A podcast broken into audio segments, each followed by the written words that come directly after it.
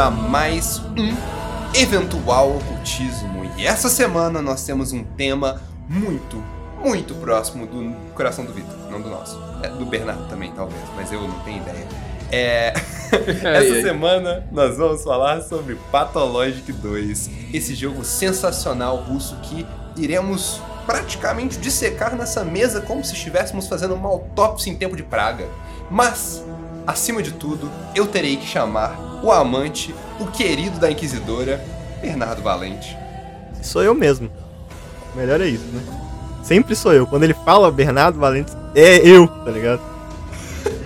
E eu tô como aqui? Tô aqui. Eu, eu tô em choque ainda, não sei, tipo, processar o que vai acontecer aqui hoje. Então, assim, não esperem nada. Do meu lado, né?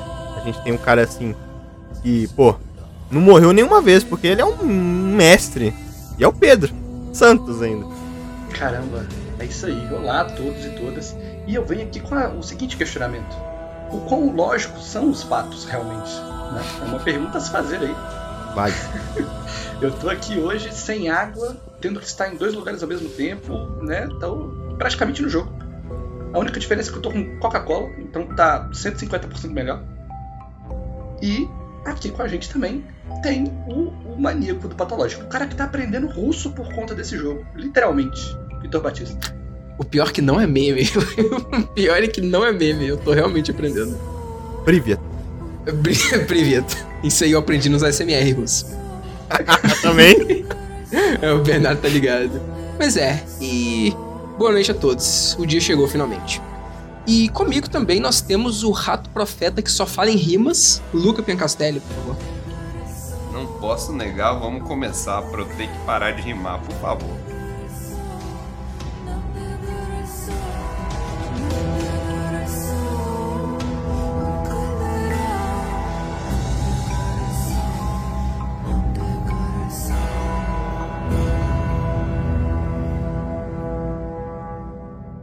Vamos falar um pouquinho, então, nesse inicinho, sobre o que que é o jogo, o que que é Pathologic, porque a grande realidade é que a maior parte das pessoas provavelmente não conhece esse jogo.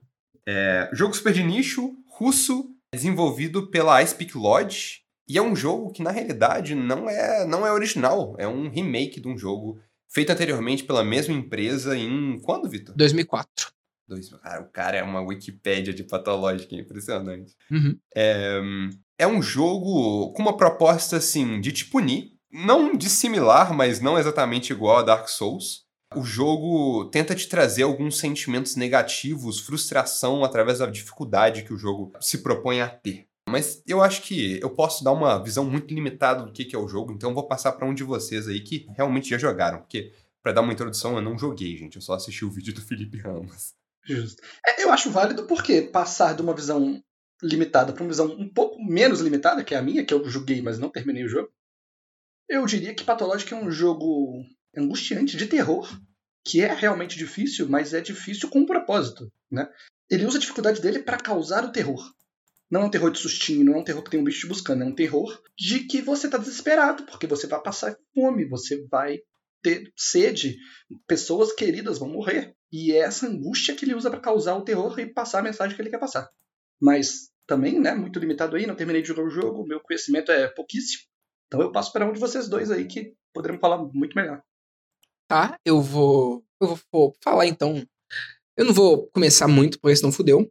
Mas é, só pra vocês terem uma ideia do quão esse jogo é difícil e ele vai nessa proposta de realmente não te proporcionar entretenimento e diversão, e mais contar uma história e falar sobre coisas, discutir coisas através dele e através desses outros sentimentos que ele faz você ter, é que, bom, né? Estamos gravando um podcast aqui e das quatro pessoas, duas não terminaram o jogo e dessas duas, uma nem começou. Então é porque o negócio é meio, meio complexo mesmo, né? É complexo. Pedro. É complexo. Você mesmo, é, você tava jogando, você queria terminar o jogo pra gravar. Só que tu não conseguia jogar muito tempo dele por dia, não é? Tipo, no mesmo dia, tu não conseguia jogar muito dele. Exatamente. E eu ainda quero terminar, mas eu não consegui terminar pra gravação desse episódio porque ele é um jogo que me deixa cansado, sabe? Ele é um jogo que quando eu tô jogando ele, tipo, antes de jogar ele, parece que eu tô indo pro trabalho, não parece que eu tô indo me divertir. E aí, de- enquanto eu tô jogando ele, eu vou ficando exaurido. E tem hora que eu só tenho que parar porque eu tô esgotado psicologicamente. Então eu não consegui simplesmente vir preparado, né? Com o jogo zerado pra gravar. Justo. E aqui, uma sinopse pra pessoas que não saibam. É válido falar que esse podcast vai ter spoilers. E a gente vai seguir uma ordem cronológica do jogo, mas essa ordem cronológica vai ser mais pra gente se situar. A gente vai falar de coisas do final do jogo do nada, assim, e discutir elas. Então, já fica avisado. É bom você ter jogado, ou no mínimo ter visto o vídeo do Felipe Ramos antes, porque a maioria das pessoas vai conhecer o jogo assistindo o vídeo, não jogando ele de fato. Excelente vídeo, inclusive. Aquela voz do Felipe Ramos é uma- uma- um patrimônio da humanidade. Sim. Se você viu o vídeo do Bomber Guy, também tá liberado assistir. Apesar do vídeo dele é do 1 e não do 2, mas tá liberado mesmo assim. E tá.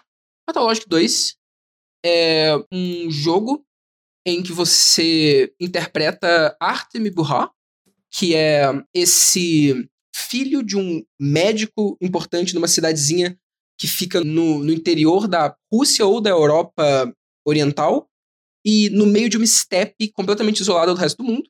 E você é convocado para essa cidade pelo seu pai, porque você estava fora, o Artem estava fora estudando medicina para ser um cirurgião. Ele é convocado de volta para essa carta, porque aparentemente alguma coisa, alguma provação grande estava por vir. E quando ele chega lá, pouco tempo depois começa uma epidemia de uma praga absurda que mata as pessoas muito rápido e que começa a transformar completamente o ambiente daquela cidade quase utópica que era antes. E você tem 12 dias para, como um dos únicos três médicos da cidade, ou quatro, se você considerar poderes milagrosos duvidosos como medicina, você tem que é, você tem que achar achar cura para essa praga em 12 dias antes que a cidade seja destruída. É basicamente isso. Exato. Eu queria só que, antes da gente prosseguir, que o Bernardo falasse um pouquinho também do que, que ele achou, assim, qual que é a visão dele do jogo. É, eu acho assim. Que as pessoas complicam o jogo. Por quê? Porque assim, é ser humano, tá ligado? É emoção, ele tem todo aquele negócio, aquele. é, De viver o momento lá e, e querer fazer de tudo e querer. Tipo, só pensar nos outros, não pensar nele, pá! E aí entra no jogo com um negócio todo e sofre, tá ligado? Simplesmente sofre. Agora eu não tive. Eu só entrei pra curtir e viver a minha experiência ali, fiquei tranquilão, tá ligado? Joguei de boa, não senti aquele negócio, nossa, difícil pra caramba, não sei o que eu falo. Ah, vai morrer um ali. Problema. Não é meu, tá ligado? Ah, né? Então, assim, são pontos de vista diferentes pra esse jogo, tá ligado? É isso que Exato. faz a experiência. E, Bernardo, eu vou falar que eu só consegui aproveitar o jogo realmente quando eu passei a jogar que nem você. Então é isso. Vocês são. Vocês são fracos. Que que os caras estão zoando. ai, ai. Eu fui até o final como roleplay de médico tentando salvar o máximo de pessoas. E foi difícil, mas não me arrependo de nada. Exato. O Vitor desbloqueou uma cena no final com o diretor que ele, ele conversa com o diretor e o diretor fala, esses peb, e o Vitor fala, é, né? Desse jeito, Pois o é. nível do cara. é, É. isso aí. Mas, Vitor, fala um pouco sobre a, a sua experiência, assim, em questão de roleplay no jogo, já que a gente teve uma visão bem centrada em, tentar apreciar o jogo pela obra difícil que é. Tá. Eu conheci esse jogo antes por causa de. Eu normalmente fico prestando atenção em jogos independentes que, que me interessam e tal. E eu já tinha ouvido falar desse jogo, mas eu nunca tinha jogado ele. Ele tava na minha lista pra jogar no, no Game Pass, mas eu nunca tinha ido lá e jogado. E aí lançou, né, o fatídico vídeo do Felipe Ramos, que todo mundo começou a compartilhar. E eu falei, tá, aparentemente esse jogo é muito foda. Não vou assistir o vídeo dele. Vou jogar o jogo e enquanto eu vou eu vou jogando, eu vou aos poucos assistindo o vídeo, tipo, sem pegar spoiler, né, de coisas que eu já fiz. E eu quero tentar ter a experiência sem saber nada do jogo. Eu não sabia nada. Eu só sabia a sinopse muito básica dele. Nunca nem sabia como é que era a gameplay. Eu já comecei o jogo com medo achando que ia ser um jogo de terror de verdade. Então, eu fui muito sem saber nada.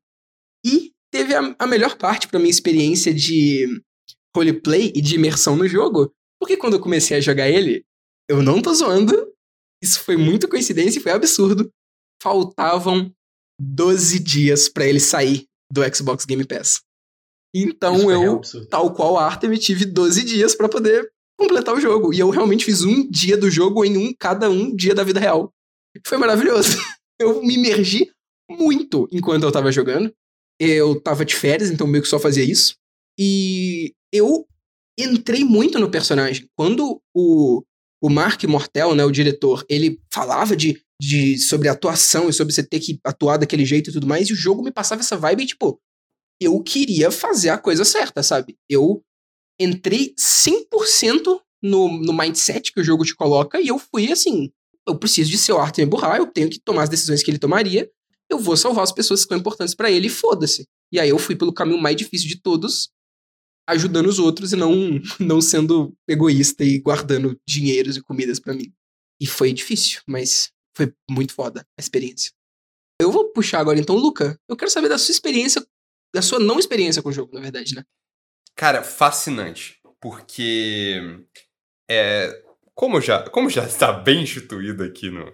Como já está bem instituído aqui no Eventual Ocultismo, é, eu não sou um gamer muito tryhard. Não consigo. Tem alguns jogos que eu realmente foco muito, tryhard pra caramba.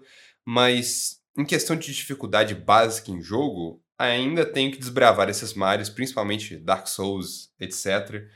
É, então, tudo que eu tô descobrindo sobre o jogo é sobre a experiência e visão de outros jogadores. Então, eu tô me tornando um sommelier de gameplay de, de Pathologic, porque esse jogo já está no meu coração, sendo que eu não joguei e provavelmente não vou jogar por, simples medo. É, mas perguntar pra vocês, através desses tempos enquanto vocês estão jogando, o progresso sobre a lore mesmo, né, o world building do, é, do Pathologic 2 vem sendo muito legal. E eu acho que é isso que eu tô focando como o meu, o meu entendimento do jogo. Claro que eu não vou ter a experiência de sentir na veia o que, que é essa dificuldade real, mas explorar o jogo através dos olhos de outras pessoas vem sendo muito interessante. Complementando um pouco o que o Luca tá falando, eu assisti o vídeo do Felipe Ramos antes de jogar também. Inteiro? E agora, inteiro, sim. Não mais de uma vez, porque eu não sou louco, o vídeo é gigante. Mas eu assisti sim. E eu digo que eu gosto mais de coisas de Pathologic do que de jogar Pathologic, realmente. É, eu acho que eu peguei, eu peguei justamente isso. E, tipo, eu tô apreciando o jogo completamente, a temática, o gameplay, é, o A estética mundo, mesmo. né? estética, personagens, é, a metalinguagem do jogo até, mas jogar o jogo eu acho que eu perderia demais, porque o jogo se propõe a ser jogado de uma maneira muito específica e como no, no podcast de dificuldade em jogos, que eu recomendo até assistir junto com esse do Pathologic, é, eu acho que ele não tem que ser jogado por pessoas que não têm a capacidade ou a paciência de jogar. Mas assim, eu ainda acho que a experiência do mundo do jogo ainda tem que ser, ainda tem que ser vista de alguma maneira, porque não tem como perder de verdade. Pois é. E aqui, Pedro, eu tenho uma pergunta pra você. Você, eu disse aí que essa experiência de, de, de Pathologic, de ver as coisas e consumir as coisas, mas que não são o jogo, é melhor pra você do que jogar o jogo de fato. Mas você acha isso algo ruim? Não. E esse é um ponto que eu quero levantar talvez mais pra frente, mas é porque o jogo ele se propõe a ser assim, né? É. Não é falha, é design. Uhum. Uhum. Então, é interessante a escolha que ele faz, eu respeito a escolha que ele faz, mas, junto com isso, eu me pergunto, tipo, até onde é a escolha mesmo e até onde, tipo, onde que fica só zoado, sabe? Entendi. Eu sinto muito essa dúvida enquanto eu jogo Pathologic. Eu É. sentia muito mais essa dúvida jogando Pathologic 1, que eu também joguei, e creio que eu fui o único que joguei aqui, né?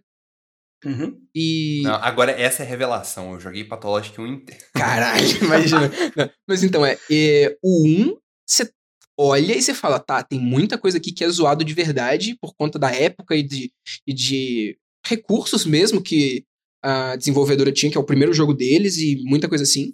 Só que o 2, assim, quase tudo dele eu defendo muito como parte da experiência e da arte que eles estavam tentando se propondo, sabe? Uhum. Justo. E eu vejo. Então, por isso que fica muito nublado pra mim a linha de onde que essas duas coisas se misturam. Mas eu tenho certeza que tem esses dois lados, porque o jogo ele é muito mal otimizado, assim, primeiro, É verdade. ao meu ver. Então, tipo, tem momentos que o loading dele é só absurdo. Aham. Não sei se no PC tem isso, que eu joguei no PlayStation 4, mas passando de distrito pra distrito tinha load que eram lo- loads grandes. Nossa, passando de distrito pra distrito no PC não tem load, não. E isso é, um, é uma falha de fato do jogo, que ele é bem mal otimizado.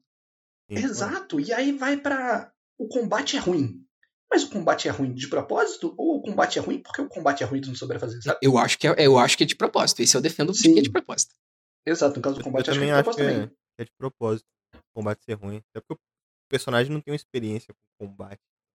O cara chegar lá, Rambo com as pistolas, tá ligado? Era É, um inferno o matar nego com pistola naquela porra lá, mas eu matava, mas tipo, né? Era, era o que tinha. Ficava tremendo pra caramba a mão, tá ligado? É. O, meu Arthur é porradeiro pra caralho. Eu saía batendo em gente na rua de noite. Era Só as isso. faquinhas, só faquinha. Só as é, faquinhas. Só faquinha, pô. O Arthur é isso aí. Mas então, vamos seguir pra, pra pauta mesmo que a gente, que a gente planejou e vamos de- discutir essas coisas mais no, nos momentos Apropriados. apropriados.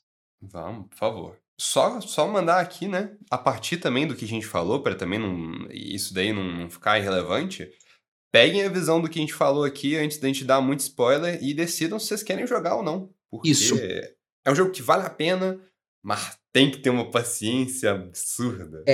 E, e é válido falar aqui pra você também, caso você não tenha jogado e esteja pensando, ele não é mecanicamente difícil, tipo, de, de habilidade de jogo, sabe? Ele não é um, um Super Meat Boy ou um Ninja Gaiden ou um Dark Souls mesmo, que você tem que, entre aspas, ter muito dedo pra jogar, ter muito reflexo, ter Uhum. muita precisão. Ele é difícil por questões de. E nem é complexo, tipo uh, StarCraft ou, sei lá, Crusader Kings. A dificuldade dele é, é bem diferente e é mais é, psicológica, talvez até, né? Exato. A Ele é dele mais- emocional. É, Exato. é Sim, emocional e também é, é de tipo assim, você tem que se acostumar muito com esse negócio do jogo que tu não vai vencer sempre. Você normalmente vai perder na maioria dos casos, né?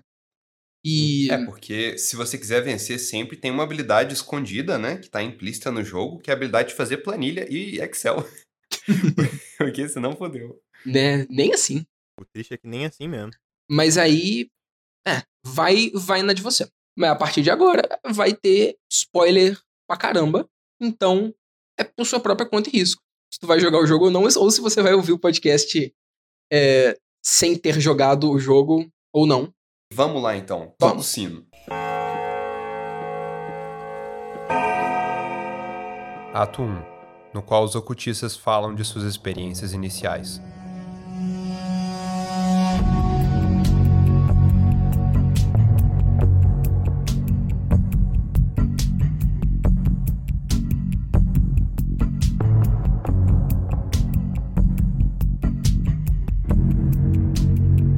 O pai do Arthur me morre. Caramba, Quê? top 10 Mano. spoilers fodas.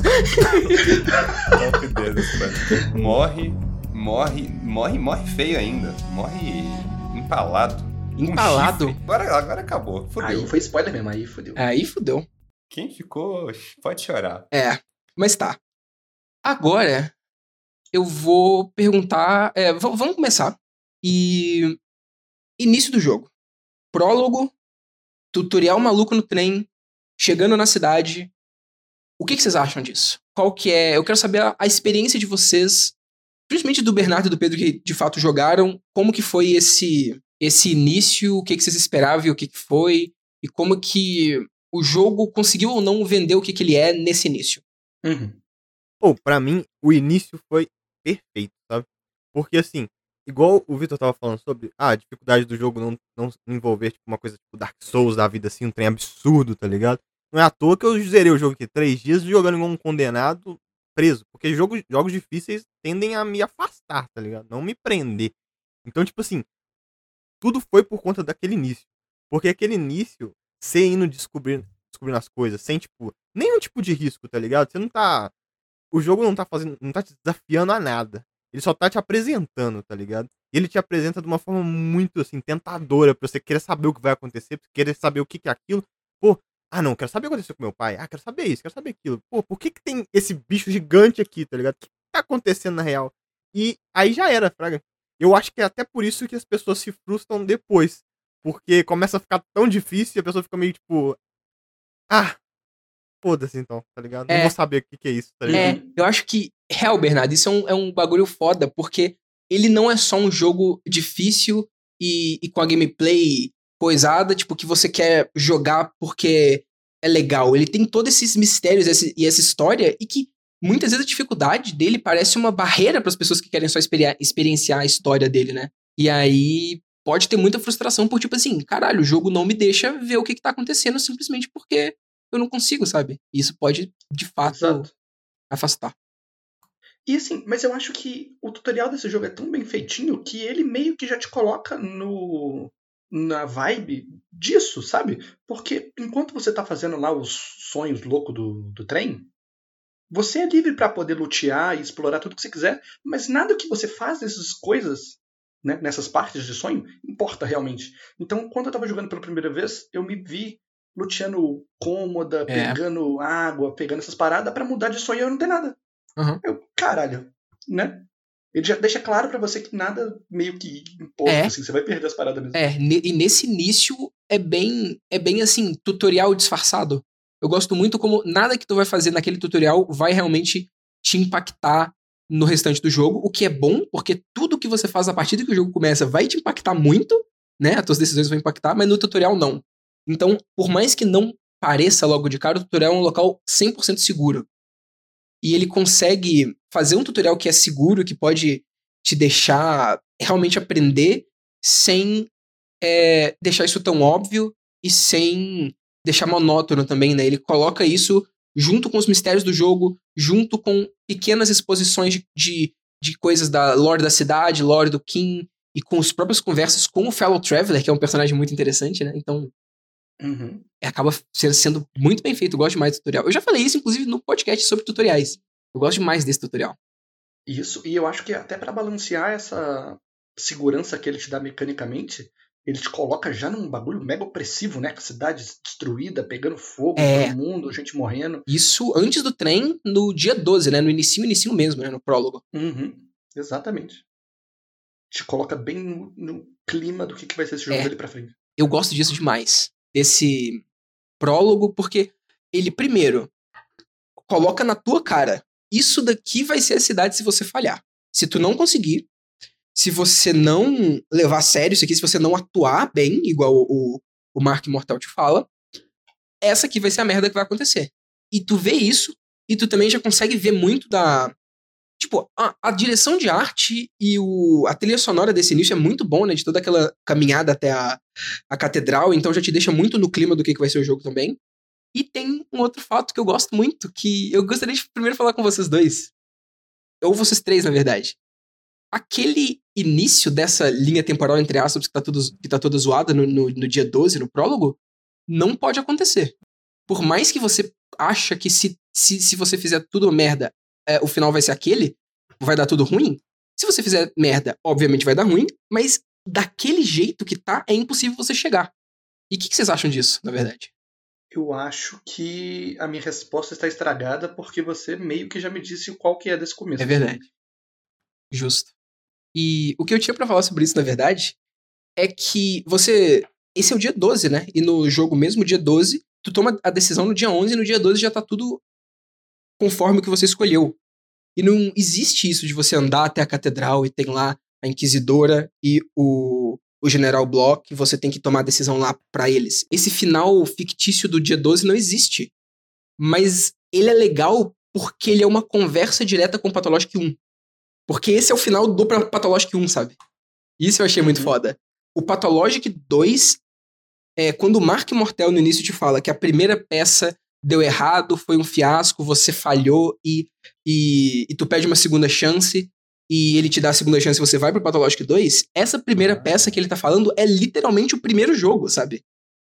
E é legal que é o Mark Mortel, que é a principal coisa que quebra a quarta parede do jogo, que é quase um desenvolvedor do jogo te falando isso, porque isso serve tanto pra falar, dar, entre aspas, uma explicação de lore do que, que aconteceu, né? De tipo, você o Artem fez tudo no Pathologic 1, deu ruim, ele vai tentar de novo, como fala sobre o primeiro jogo, né? Isso é os desenvolvedores falando. O primeiro jogo não foi tão bom quanto a gente queria que ele fosse. Por isso que a gente tá fazendo esse remake. A peça não foi um sucesso, tanto é que Pathologic 1 tá longe de ser um sucesso comercial, né? Exato. Então é, é uma coisa metalinguística do primeiro jogo que eu acho muito foda. E eu acho muito interessante também porque nessa cena já tem um pouco do humor característico do Pathologic, que além de tudo ele é um jogo com suas partes de humor também. Sim, E aí o jogo já te dá opções nesse diálogo que você tá falando agora, que tem a opção que você não sabe de nada, tipo, você pode responder que peça, cara, você tá maluco, que porra é essa, tal. Ou você pode falar tipo, ah, o primeiro nem foi tão ruim assim, pô, fala sério. É, é, se tu jogou o primeiro e gostou, tu pode meter essa, se tu estiver entendendo, sabe? Isso eu acho Uhum. foda. O Pathologic 2, ele, ele sempre tá aí colocando essas coisinhas de. Pra quem jogou um, que, tem, que, que pode entender e pode conversar sobre a própria experiência do 1 no 2, sabe? Então eu acho muito legal isso. Mas tá. Agora, vamos passar a falar das mecânicas básicas, as mecânicas que a gente de fato enfrenta no, no- nesse primeiro ato, que é o dia 1. E aí, agora que a gente parou de falar do prólogo e tudo mais e tá falando dele, só pra vocês que estão ouvindo eh, se contextualizarem, a gente vai falar meio que pelos atos. Esse primeiro ato é só o dia 1. Então, o que, que a gente faz do dia 1?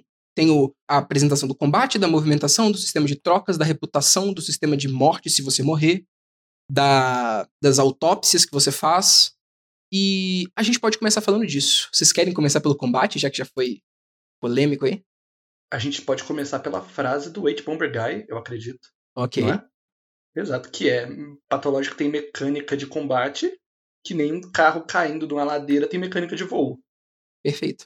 Eu acho que essa é uma frase muito verdadeira. É isso aí. Mas então, vocês aí que estão.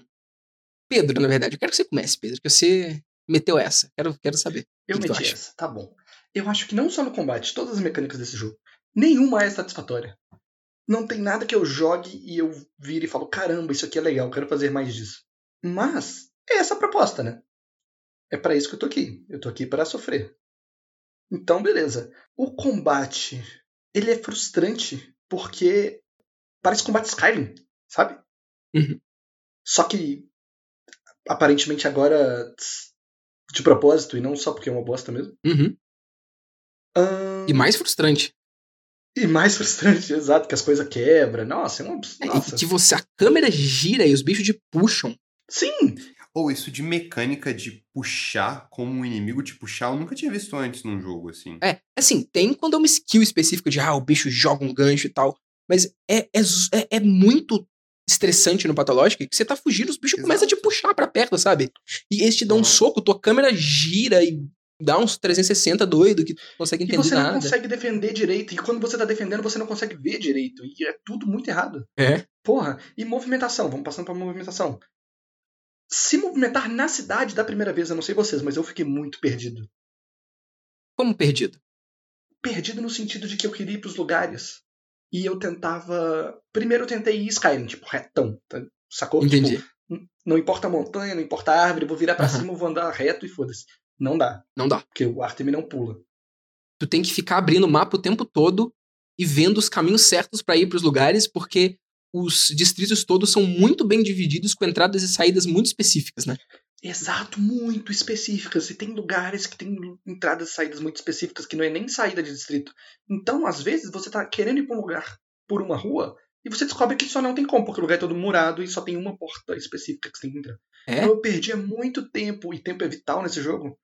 Eu perdia muito tempo só me movimentando de um lugar pro outro. Uhum. Eu, felizmente, peguei essa vibe rápido. E aí, ao invés de perder tempo indo pro lugar e me frustrando e vendo que não era por ali, eu perdia tempo abrindo o mapa. E aí eu perdia tempo só da vida real, porque no jogo, quando tu abre o mapa, o tempo pausa. Então, eu ia pra um lugar, eu abria o mapa, eu via certinho onde que eu tinha que ir pra depois correr pra lá. Porque eu, eu sabia que eu não ia dar pra perder muito tempo indo pra lugar errado. E assim, eu não sei vocês, mas eu jogava esse jogo como se eu fosse um speedrunner, o tempo todo correndo, andando, sabe? Eu não parava nunca. Aham. Vocês fazem isso também? Não, assim, quando eu tinha. Quando eu tava desesperado, eu começava a correr, mas geralmente eu só ficava andando normal mesmo. E como que fica a mecânica de fome, por exemplo, no seu caso, Vitor? Ela cai mais rápido pelo fato de você Hum. estar, tipo, frenético correndo? A sede cai mais rápido, muito mais rápido. Sim. E valeu a pena? Pra mim, valeu. E eu fiquei com a impressão de que a. Eu fiquei com a impressão de que a exaustão cai também, mais rápido. É, eu não tenho certeza, mas possivelmente a exaustão cai mais rápido também. Porém, assim, a, a única coisa que a exaustão vai te fazer é, é fa- fazer você ter que dormir. E pra mim, o tempo que tu economiza correndo compensa o tempo que tu vai ter que gastar a mais dormindo. Porque né, não tem nenhuma um item que tu tem que gastar pra poder é, tirar a exaustão, a não ser que tu queira, sei lá, comer café. Mas a sede eu achei de boa, porque sede eu acho que é, de todas as- essas coisinhas de sobrevivência que tem no jogo, a sede é a mais branda, né? Com certeza. É, você consegue muita água em todo lugar. É só você ter garrafa que todo lugar começa a ter ou aqueles aqueles bagulho de tirar água do chão é, encanada ou barril mesmo. Ok, que mais pra frente no jogo os barris vão começar a estar infectados e muitos daqueles bagulho de água vão começar a estar quebrado.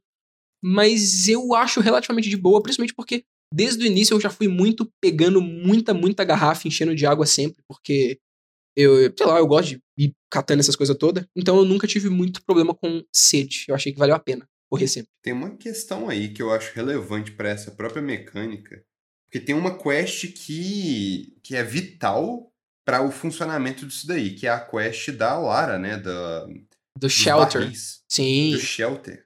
O que, que vocês fizeram no gameplay de vocês? Cara, no momento que ela virou pra mim e falou: é, temos. é, eu, te- eu tô querendo criar uma, um abrigo de refugiado na minha casa. Eu falei, mano, tu tá maluca? Não. E eu fui embora. Literalmente isso. Eu nem aceitei a quest pra começo de conversa. Eu falei, porra, não, tu vai se infectar fazendo isso. Vai. vai cuida da tua vida aí, não faço não. Exato. E vocês dois? Eu já tava spoilado pelo vídeo do Felipe Ramos, né? Aham. Mas. Assim, eu fiz mesmo assim, tipo, eu aceitei e me fudi do mesmo jeito, porque foda-se. Caramba. Eu abracei a vibe de o jogo é pra você se fuder mesmo. Algumas vezes eu faço isso também, Pedro. Uhum. Eu sei que eu vou me fuder, mas é o que faria sentido, então foda-se, eu É vou fazer faria mesmo assim. sentido, exato. Eu perguntei isso mais porque eu sei a experiência do Berbrabo, que eu quero que ele revele aqui agora. Nossa, ele não me contou isso não. Fala aí, Bernardo. Pera aí que eu tô, tô tentando puxar aqui da minha memória. Qual que foi a minha experiência, Lucas? Não lembro. Eu lembro. Eu lembro você me contando que você fez, você se fudeu legal. Uhum. Que você, que você- não assistiu o vídeo do Felipe Ramos, né, antes de jogar. Não. É, e aí você, pelo que eu me lembro de você me contando, você só mandou a braba, ajudou a Lara e depois se fudeu naturalmente orgânico. Ah. A- aquela quest que você tem que até buscar um, um barril pra. água. Exatamente. Isso. Isso. Esse Nossa, eu me fudi demais. Porque assim, eu queria. Quando eu conheci a Lara, foi tipo, foi a primeira paixão, tá ligado? Aí eu já fantasiei que tinha, tipo, uma história antiga. E tem mesmo, e tem mesmo. Aí tem mesmo. mesmo. Sim, sim. E aí eu falei, mano, eu vou ajudar ela, tá ligado? Só que eu dava umas porradas, fraga, tipo, falava assim, pô, eu acho uma ideia bem bosta, né, e tal. Mas eu tentava fazer ela feliz. Eu via que ela tava, tipo, bem, tipo, pô, ela queria ser a revolucionária, tá ligado? A- fora da curva ali, tá ligado? Eu falei, pô, vou ajudar. E aí, sempre que eu ia tentando ajudar, as coisas iam piorando, tá ligado?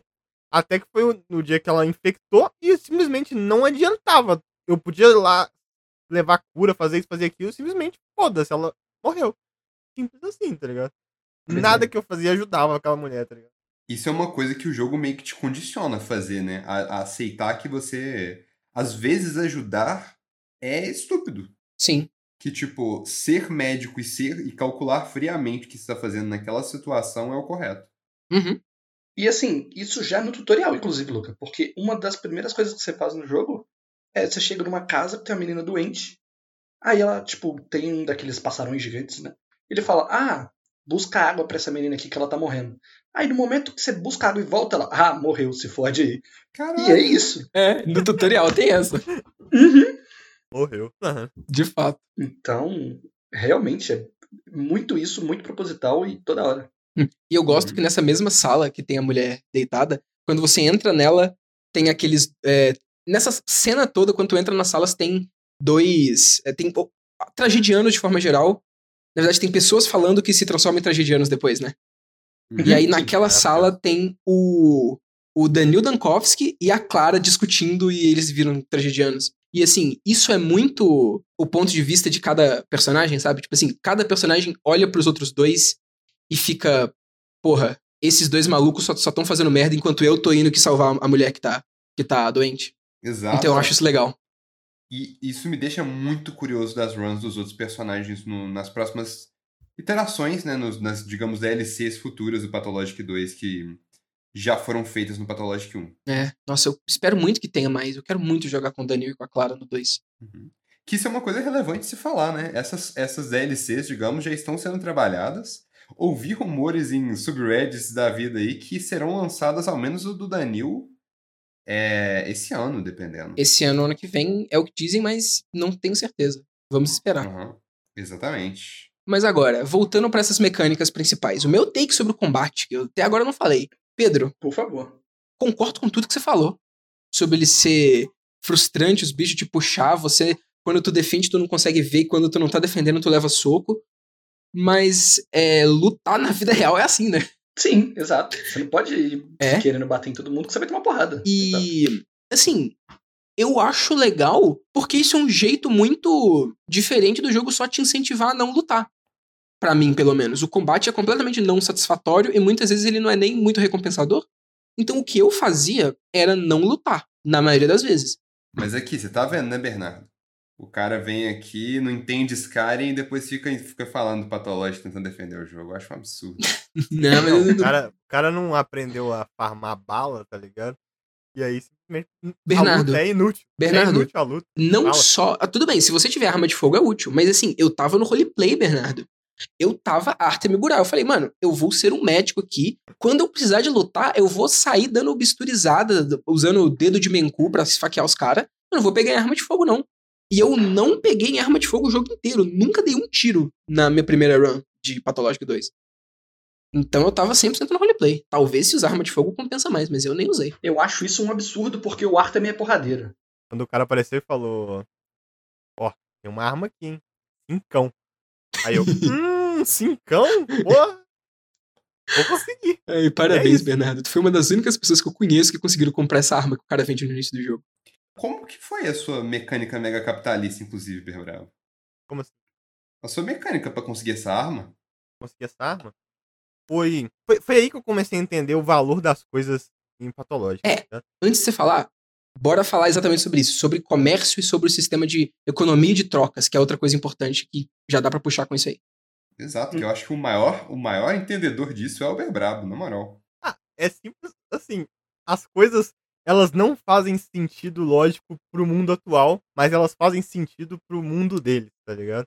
Uhum. Então, tipo assim, são coisas completamente inúteis que eles dão valor. Eu fui descobrindo isso como, tipo, pô, você chega pra um cara e fala assim, pô, tem umas argolinhas aqui, umas bolinhas, chega pra uma criança e fala isso, ela fica tipo assim, meu Deus, eu tenho uma coisa super rara aqui, tipo, bala de arma, por exemplo, ela vai lá e troca com você. A bala de ala não vale um negócio pra você vender, tá ligado? Da mesma forma que um pão ou alguma outra comida, a certo momento, começa a valer alguma coisa também. Porém, o que mais vale são os colares, tá ligado? Então foi Sim. isso que me fez farmar um dinheiro absurdo, foi entender que, tipo assim, as senhoras andando na, na rua que chegam para você e falam assim, ah, você quer trocar alguma coisa pra gente mostrar essa significatividade entre eu e você e tal. Aí eu dava uns trem, tipo, foda-se, tipo anzol, tá ligado? E ela olhava e falava assim, meu Deus! agulha meu, foda! Toma aqui o meu colar! Eu, essa agulha daí é incrível, tá ligado? E aí eu pegava, tinha 15 colar, vendia todos por 3 mil, tá ligado? Uhum. Então, assim, ela. A, o Vitor pode falar melhor disso, sobre essa questão até da troca e tal. Mas, tipo, o que eu percebi muito no jogo é que, tipo assim, se você tentar olhar as coisas como um sentido capitalista que a gente vive, ela não vai fazer sentido. Tem que entender o que, que ela vale naquela cultura. Tá é. E aí você consegue fazer muita coisa. Isso eu acho não foda. Não é nem na cultura toda, é tipo em cada cultura individual que tá acontecendo naquele, naquela Exato, né? Porque não é só a cultura uhum. da cidade, é, é a cultura dos trabalhadores, ou a cultura do Kim, ou a cultura das crianças. A, a partir cultura do... das crianças de uma facção, a cultura da criança de outra facção. É, a partir do momento que você entende que as crianças naquela cidade não são crianças normais, são gangsters, você entende que elas vão querer comprar coisas que podem ser usadas como arma. Tipo, tesoura quebrada, é, anzol, estilete, esses bagulho que tu vende pras crianças, elas compram porque as crianças precisam se armar para lutar com outras crianças, obviamente. E aí você troca isso com elas e consegue coisas incríveis, tipo comida e remédios e, e balas. E eu acho que isso é muito foda, né? Porque isso é, é muito. Primeiro, é um adensamento muito grande dessa mecânica de comércio que a gente já tá muito acostumada em vários jogos, e a mecânica de comércio normal por dinheiro existe em Pathologic, mas ele é só uma parte de um todo muito maior que envolve as trocas e que isso relaciona muito também com a história e com o ambiente que está sendo criado e ajuda tanto na imersão quanto incentiva você a entender aquele mundo para se sair melhor, sabe? Quanto mais rápido você entende como é que isso funciona, quanto mais rápido tu entender que é melhor dar é, amendoim e, e uva passa pra criança ao invés de comer, melhor tu vai estar. Tá. E eu acho satisfatório ainda. Porque muitas vezes a gente tipo, precisa achar um item ou quer achar alguma coisa em outros jogos que é tipo, difícil, você tem que ir num lugar específico, tem que fazer isso e aquilo. Então, assim, nesse jogo eu sabia que, tipo, andando e conversando com as pessoas, eu ia achar o que eu precisava, tá ligado? Em qualquer momento eu ia achar o que eu precisava e eu nunca me senti desafiado nem achar as coisas para poder fazer as trocas. É. E os modelos dos NPCs são muito iguais, só mudam algumas coisinhas, né? Tipo, tem muitos NPCs muito parecidos. Só muda a cor da roupa, do cabelo, algum detalhe, um bigode, um bagulho assim. E ao mesmo tempo que, assim, isso pode quebrar um pouco a imersão, mas isso faz sentido com uma das propostas do jogo também, que eu vou falar depois. Mas isso ajuda muito também você identificar rápido, tipo, aquele NPC ali é um dos caras que compra esse negócio específico, vou ali nele, sabe? Aí tu já começa a decorar uhum. quais tipos de NPC que vende e compra cada coisa, né? Total. Mas assim, até você decorar qual é o tipo de NPC que compra cada coisa é meio exportável, eu achei. Como assim? Porque... Tu achou mesmo? Achei, porque eu não tinha noção ainda de que, quem que compra o quê.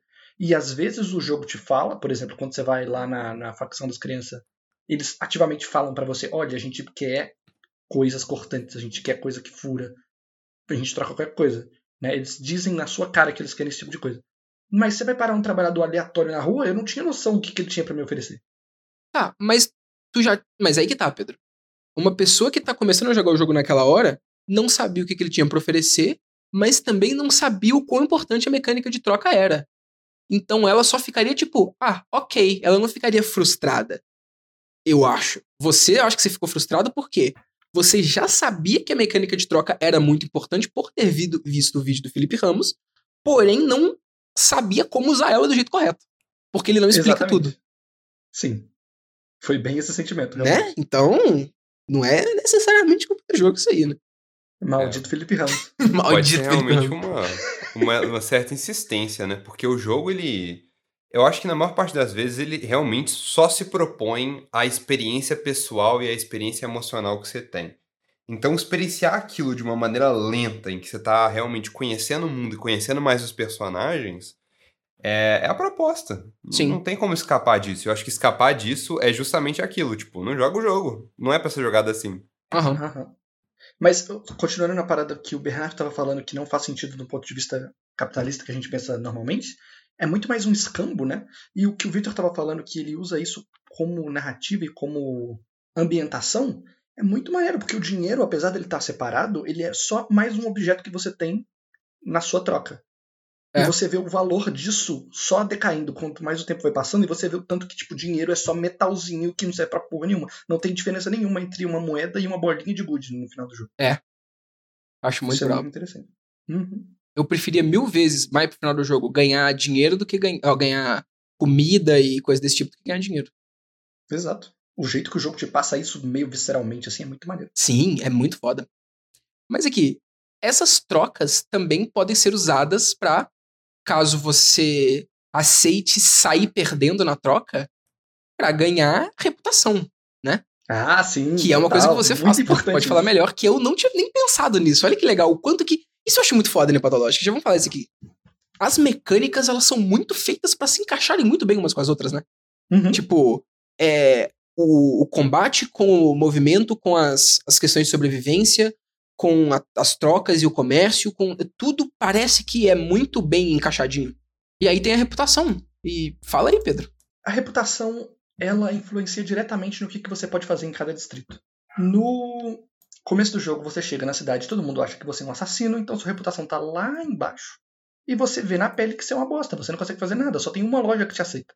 E com o tempo isso é recuperado, mas isso fica flutuando dependendo das suas ações. E como eu falei mais cedo que eu percebi que, como o Bernardo, o legal é jogar no foda-se, e eu descobri que tem um cara que comprava órgãos, e eu descobri também que matar gente de noite é show de bola, aí eu meio que fui saindo de noite, todos os bandidos que vinham na minha direção eu simplesmente matava na facada, Eu sou um médico, então eu operava eles, arrancava órgão fora e vendia pro cara que comprava órgão, tá ligado? Só que quando você opera gente desse jeito, a sua reputação cai muito. As pessoas. Fica escrito assim, eles vão saber. Né? E Uhum. aí sua reputação cai e eu sentia que eu tinha que equilibrar isso de alguma maneira. Porque eu já experienciei como que é ficar sem reputação e é uma bosta. Então eu só fazia troca com os outros na, na perda. Tipo, eu dava item mais valioso do que eu tava querendo pegar. Porque assim é, a minha reputação aumentava. E assim balanceava como que as pessoas na cidade me viam. E foi assim que eu joguei o jogo, até onde eu joguei. Perfeito. Uhum. Isso é uma coisa que nem passou pela minha cabeça. Tipo assim, como eu tava no roleplay de médico correto o máximo possível, a minha reputação sempre ficava no máximo possível, sabe? Eu saía dando Uhum. remédio pro povo na rua, eu sempre tentava faz- tomar as, as, as ações que provavelmente me levariam pra um caminho mais correto e tudo mais. Então eu nunca nem tentava matar gente, e eu sempre ficava com a reputação alta. E é legal porque é aquilo, tudo vale a pena de acordo com o seu estilo de jogo você ficar fazendo o que você fez, Pedro, aparentemente vale a pena pra você, pra realmente pegar órgão, vender e tudo mais. Mas Uhum. ficar com a reputação alta não é só tipo, haha, é, é legal e eu- tudo mais. É recompensador também, de acordo. Mas assim, você tem que modificar toda a sua gameplay pra isso. E isso que eu acho foda. Um uso de uma mecânica específica pode ser bom ou ruim se você entender como que interage com as outras mecânicas e como tu faz teu gameplay inteiro girar em torno daquilo. Com a reputação mantendo alto o tempo todo, primeiro, as trocas eram melhores. Eu não sei se tu sabe disso, Pedro, mas se você tiver reputação Ah. alta, as, as coisas que você troca com as outras pessoas passam a valer mais e as que elas trocam passam a valer menos. Então tu consegue trocar coisa melhor. Caramba, interessante. E outra coisa, né? Quando o, o mais pra frente, o hospital, ah, na verdade o teatro vira hospital, você consegue, você tem que fazer aquelas missões diárias, né? Aquele bagulho do fundo que vai te dar recompensa. E quanto maior a tua reputação, mais recompensa você ganha. Então isso também vale muito a pena. Uhum. É, dá pra perceber que o Victor tava jogando de Dr. Jekyll e eu era o Mr. Hyde. Né? Exatamente. Exatamente. É, eu acho que vamos, vamos pegar as autópsias aqui de uma vez, já que vocês estão falando tanto de dissecar corpo, de pegar órgão. Por favor, Uhum. A mecânica em si, que é bem simples, né? bem simples. Extremamente simples. Tem um, um corpo, tem quatro slots, cada slot é um órgão e é isso aí. O que, que vai variar é o quão frágil é o órgão, tipo, quão propenso ele está a ser danificado. E o que, que muda isso é qual órgão que é e o estado do seu equipamento. É, tanto Ah, estado e de o tipo da durabilidade. criatura, né? Porque dependendo do tipo de criatura, tem só um novelo de lã lá e foda-se. É verdade. Mas é, É. quando o Pedro fala status do equipamento, é tanto a durabilidade dele quanto o, o- a qualidade, né? Qual, qual tipo de bisturi que você tá usando. Ah, sim, claro, sim. E é muito simples, mas é um jeito de você ter que gastar é, recursos e saber, tipo, tomar decisões, sabe? É outra coisa que te, te fornece é, oportunidade de tomar decisões, ainda mais porque, né, tá relacionado à reputação. Se você tirar órgão de gente normal na rua, tu vai perder reputação. E mais pra frente tu vai ter que tirar órgão pra poder fazer algumas outras coisas, tipo trabalho no, na- no hospital, mas não vamos falar disso agora. Então, é, como mecânica, ela é muito simples, mas em conjunto com as outras, eu acho que ela faz bem o papel dela. Sim, e ela faz bem o papel que nem você disse de fazer você gastar recursos. Você tá sempre gastando espaço no seu inventário para pegar coisa para consertar, ferramenta. Então é muito bem amarradinho com tudo. Uhum, perfeito. Mas agora, parando, saindo dessa parte de mecânicas que a gente consegue ver logo nesse início, vamos falar um pouco de tipo do, do primeiro dia de verdade, de, de- do que, que foi pra vocês, porque pra mim a coisa mais imediata que eu senti nessa cidade foi estranheza, sabe? Conversando com as crianças, vendo o bagulho do da missão do Notkin que dá pra sei lá é, pegar o Laika, que é aquele doghead, e vendo ele lobotomizado depois de acordo com o que você faz e, e entendendo mais sobre a cultura das pessoas daquela cidade me passava uma vibe muito de esse lugar é muito estranho e é um bagulho muito como a gente já sempre fala no eventual ocultismo vago e evocativo sabe Uhum. Exato, sim. Eu sentia estranheza, mas eu senti também muito hostilidade. Assim, eu sentia que eu não era querido ali por ninguém. É. E de tudo, né? Como eu falei, eu fiquei muito perdido durante o jogo. Parecia que a própria cidade não queria que eu estivesse andando na rua dela. Era impressionante. é verdade né e, e é foda porque o Artemis tá voltando pra terra natal dele e o primeiro dia chama é, é um bagulho tipo dia em que o Arusp se descobre que a sua cidade natal mudou além do, do reconhecimento Então, É, assim, assim ele é um forasteiro na terra natal dele, né? Tipo, é uma terra que, em teoria, era pra ele ser acolhido e que ele já chega com tudo e todos odiando ele. A primeira coisa que acontece quando ele põe o pé pra fora do trem é a gente querendo matar ele, tipo, imediatamente. Aham. E eu senti muito esse quesito, não só nessa parte, mas no jogo inteiro, É. assim, nessa primeira. Mas vocês gostam desse início de hostilidade por um ponto de vista de aprender o jogo? Não, Justo. mas é aquela coisa, eu tenho que gostar? Não tem que Mas gostar. que tá. Mas nesse caso talvez tem. Nesse caso eu vou até dar um contraponto aqui. Porque no Pathologic o, o correto é você jogar a rota do bacharel primeiro, do Danil Dankovski. E o início dele é muito mais de boa do que o início do Artemis. Você já começa com dinheiro, com a reputação alta pra caramba, e o primeiro dia, tu, tipo, tu tem que fazer uns bagulho lá, mas tu tá quase livre, sabe? E eu acho que é, no segundo dia tu já tem a quebra de expectativa absurda de preço triplicando e os caralho. Mas, pelo menos no início, ele não é tão punitivo igual o do Artemis. E eu acho que dependendo do que que tu fizer, o início do Artemis pode ser muito punitivo. No Pathologic 1, o início dele é, é tão difícil quanto no do 2, né? Tu ainda tem que, que se orientar por uma cidade que tá todo mundo te caçando. Mas meio que é pra você já ter jogado o do Daniel antes, então tu já tá. Tu já jogou uma campanha inteira, tu já tá acostumado com o jogo, então não vai ser tão difícil assim.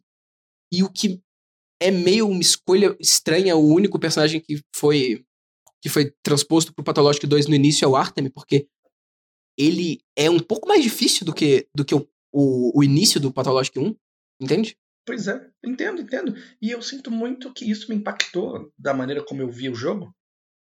Indo pra casa do Isidor, né? Do, do pai do Arthur. Aham. Porque eu comecei o jogo duas vezes. Das duas vezes que eu fui pra lá, indo pra casa, eu fui abordado por pessoa que tava me caçando. Aham. E aí eu tinha que correr e bater neles, eu tinha que matar, tipo, vinham uns dois caras na minha direção, e eu achava aquilo tão hostil e insuportavelmente, sabe? Tipo, Uhum. tava me pesando, assim. E eu, caralho, tá, então é assim que eu tenho que jogar então. Tem que quebrar todo mundo na porrada antes que ele venha me dar porrada, porque é o jeito que tem que acontecer. É, o jogo meio que te condicionou pra esse lado. Eu já tive uma experiência diferente. Porque eu consegui. Eu não fui pro lado da casa do Artemis. Eu fui direto, primeiro, pra missão do. Falar com o Bad Griff pra missão das crianças. E depois eu fui direto pra Lara. E a Lara já te ajuda muito, porque ela já consegue melhorar a tua reputação, pelo menos com algumas pessoas do bairro dela. Sim. Então. é, eu já tive uma reputação muito melhor. E aí, a partir disso, eu consegui chegar na casa do Vlad, depois conversar com ele, melhorar minha reputação mais ainda. E aí ficou de boa, sabe? E só depois eu fui pra casa do Isidor. Então, tipo, por causa da nossa diferença de abordagem, a gente teve experiência diferente. Eu não acho tão absurdo esse início do jogo, tanto é que eu nem morri. Mas eu acho estranho, de um ponto de vista de game design, o início ser desse jeito, sabe? Eu entendo que te dá um impacto muito grande e que é legal porque te mostra, ó, não fica com tua reputação baixa, senão isso vai acontecer, mas ao mesmo tempo ainda é meio hostil demais pra mim. Sim. Uma, uma alternativa pra solucionar isso talvez seria deixar menos aberto. Porque o jogo, o sistema de missões dele funciona que você pode fazer tudo na ordem que você quiser, e foda-se. Uhum. Se ele te direcionasse pra ir pra casa da Lara, depois ir pro Big Vlad, depois fazer as outras coisas, eu acho que já ia ficar bem mais de boa. O 1 faz isso, inclusive. Ai, os caras esqueceram. Os caras quiseram fazer diferente. É, assim, eu, eu gosto muito desse sistema de missões por mapa mental, mas eu acho que nesse início mais foco talvez seria melhor mesmo, até porque se uma pessoa ficar perdida no que fizer e não conseguir recuperar a reputação dela e ficar morrendo nesse início do jogo, o jogo, no geral, deve ficar insuportável, sabe? Uhum. Inclusive, esse início foi o bom, o Pedro teve a experiência dele, trauma psicológico, e achar que tem que matar todo mundo. O Vitor foi de um jeito mais de boa e tal, pelo menos, tipo, né, começar de um jeito mais tranquilo. E eu comecei com ódio, e foi isso que mu- mudou a minha jornada, tá ligado? Porque chegar lá e ser recebido como, tipo assim, ah, ah ele aí, ó. O bosta, o filhinho aí que não fez porra nenhuma, não sei o que, assassina ainda. Aí eu fiquei tipo assim, ah, toma no cu de todo mundo, tá ligado? Que se foda essa porra aqui. Aí que eu joguei desse jeito que eu joguei, sem amor ao próximo, mano. Mas na moral, tá ligado? Pela hostilidade do início do jogo. E aí, essa hostilidade te fez ficar puto com a cidade de forma geral e não quis ajudar mais ninguém pro resto do jogo, né? Exatamente, tá ligado? Interessante. Eu, eu, eu sentia que, tipo assim, a- as pessoas estavam cobrando um trem de mim, que, tipo, pô, mas, tá ligado? Você nunca vai ser igual ao seu pai. Você vai lá pra casa dele, você escuta isso umas 15 vezes. Você tá achando que você, seu pai ajudou a gente a fazer isso, fazer aquilo. Ah, era um cara incrível. Tá nem perto disso. Aí eu ficava, tipo assim, mano, vai tomar no cu. Eu quero ser igual meu pai, não. Eu acho impressionante que o Bernardo decorou todas as falas do Rubin, né? É, exato, o cara tá descrevendo o Ruby 100%. Pô, eu, eu, eu fiquei muito feliz quando morreu, tá ligado? Verdade. Brigava muito com ele. O tempo todo tava brigando com o cara, tá ligado? Eu gosto muito do Rubin. Polêmico isso. Não, eu não gosto dele. Eu gosto. não gosto dele. Tipo, cara, Pedro, talvez quando você jogar mais tu vai gostar, porque eu, eu gosto muito do Ruby, de verdade. tudo bem. Mas você chega e o cara fala, nossa, eu te odeio. Mas ele fala, caraca, já tá provado que eu não matei ele. Ah, Foda-se, porra, tu não chegou antes, Cara, chegou depois dele morrer, tu tá. aí ele, Nossa. ele tem os motivos, eu não vou falar disso agora não. Mas tá, Você olha no olho do cara e fala, véi, não tinha trem antes. Você tá me julgando completamente por não ter trem. eu, eu tinha dó dele, cara, eu tenho dó do Ruby. Ele, ele só é muito peba, sabe? Ele só tá tentando muito e não consegue, porque ele não é o protagonista, infelizmente. No final é isso. Se eu pudesse, eu socava o Rubin. Gente, então vamos pro final do ato 1. O que mais que a gente tem pra falar aqui pra gente finalizar e passar pros outros dias? Eu acho que outra coisa que te deixa muito marcado no início do jogo é essa metalinguagem do jogo. Totalmente. Principalmente por parte do Mark Mortel lá e do teatro e essa galera aí. Aham. E os tragedianos na rua também. Nossa, toda essa parte mais metafísica assim do, do jogo é bem interessante. O, o que que tu gosta nisso, Pedro? O que, que eu gosto? É? Porque eu sinto. Eu gosto de metalinguagem. É um- uma coisa que me atrai bastante. Então, quando eu vejo o jogo falando comigo como jogo, falando, haha, ali, que bosta, vai morrer. Eu, eu acho maneiríssimo, sabe? O jogo, tipo, te dando comida de propósito no começo, porque você fala, ah, você vai morrer de fome depois de qualquer jeito? Toma esse pedaço de pão. eu Ah, acho é. muito bom. Uhum. Os tragedianos como tutorial, né? Exato. E eu, eu gosto muito do personagem do Mark Mortel também, né? Porque, tipo, ele é daquele personagem que tu odeia e gosta ao mesmo tempo, sabe? Sim, Que tu sabe que tu não consegue. Não consegue escapar dele, tu não consegue contrariar ele. E ao mesmo tempo que tu fica. Tu fica puto, alguma coisa nele eu acho muito interessante. ele é intrigante. Eu ficava com vontade de ir no, no teatro toda noite só pra ver ele falando as coisas dele. É, eu também. Eu toda noite eu fui ver a pantomima da noite pra, pra ver ele. Aí é um ponto que eu não posso falar nada. Porque eu não tive contato algum com ele, a não ser no final do jogo, que ele chega e fala assim, ô meu bom, fez tudo errado, hein? E o que, que tu achou dessa metalinguagem, Pedro? Dele, tipo, de você estar atuando como um ator nessa peça pra ele tá. pro jogo tá querendo falar, tipo, como se fosse você jogador jogando. Sim, Pô, tipo, calma aí, que só pra não perder também a fala do Bernardo, eu fiquei curioso. Você pegou isso, Bernardo, quando você jogou? Peguei, mas isso foi Ah. uma das coisas que mais me prendeu no jogo, tá ligado? É, é curioso pra caramba, tá ligado? Você quer saber onde é que vai, até onde vai isso, prega. Uhum. E aí eu choque. Só que eu ainda fui no meu roleplay, porque se eu tivesse pelo menos em teatro alguma vez, eu poderia ter me aventurado mais nisso. né? Pois é. Eu já acho muito interessante porque esse é um jogo que, acima de tudo, eu acho que ele sabe usar muito bem a mídia videogame pra fazer o que que ele quer fazer. Aham. Então, ele, tipo, o Mark falando que toda vez que você morrer, vai vir outro aqui, ele vai sofrer mais. É tipo o jogo falando com você, tipo, tentando psicologicamente te deixar com medo de morrer mesmo. Que não faz sentido num jogo fazer isso, porque não importa, tipo, a morte não vai fazer diferença nenhuma. Uhum. Mas ele vai falando de um jeito e é tão bem escrito que você fica realmente bolado, né? E eu gosto da, do propósito disso também, né? Que no final, pra que que serve essa metalinguagem? No primeiro jogo era quase que uma brincadeira com a mídia e tudo mais. E aqui também é isso. Mas. E também tem um pouco das origens do, do negócio também, mas. é, nesse jogo agora, eu acho que o maior papel disso, na verdade, é, é fazer de uma maneira muito elegante uma exposição de, de coisas que, o- que, os, que, tipo, o jogo acha que você deveria saber e tentar te colocar, te direcionar pra como que você tem que experienciar aquele jogo sem falar muito diretamente, sabe? Totalmente. E eu acho legal porque é muito estranho como que o jogo consegue ir de uma mega imersão pra uma mega quebra de imersão muito rápido e funciona ainda, né? Porque, porque tipo, muitas vezes a metalinguagem acaba descambando pra piada ou pra um bagulho não se- sendo levado tanto a sério. Mas Sim. assim, as partes que eu tava com roleplay de Artemis, eu. é, eu tava com roleplay de Artemis e eu tava me importando muito com o que tava acontecendo, mesmo sabendo que nada importava porque era tudo uma peça de teatro e tudo um jogo, afinal. Mas, ao mesmo tempo, quando eu saía daquilo e ia falar com o Mark, eu tava completamente em outro mundo, sabe? Eu tava, tipo assim, conversando com o desenvolvedor mesmo e, e depois eu voltava. E, e parece que é uma chave que liga e desliga, eu não sei como que ele consegue fazer isso. Sim. É. E ele te puxa no quão roleplay está disposto a jogar esse jogo, né? Porque quando você chegava no Mark, ele te trata como um ator e você tem sempre a opção de continuar respondendo como Artemis, né? É. Você ia pra qual lado, assim? Você ia como Vitor ou você ia como Arthur? Eu normalmente é como Vitor. É o que eu te falei, era muito uma chave de liga e desliga. Quando eu tava na cidade eu era o Artemis, quando eu tava conversando com ele eu era o Vitor. Eu ficava muito tentado a responder umas coisas tipo, caraca, o que, que você tá fazendo comigo, seu maluco do caralho? Eu sou só um cara. Porque é muito Vai. engraçado o jeito que eles Eu, eu gosto também como que isso faz com que. É, isso meio que ajuda você a entender a sua experiência no jogo. Tipo assim, a- ele falando que você tem que atuar bem e tem que ser um espetáculo bom, me fazia ter mais vontade ainda de atuar como Artemis de verdade. E isso também, é, eu acho que diz muito pra você sobre o que que.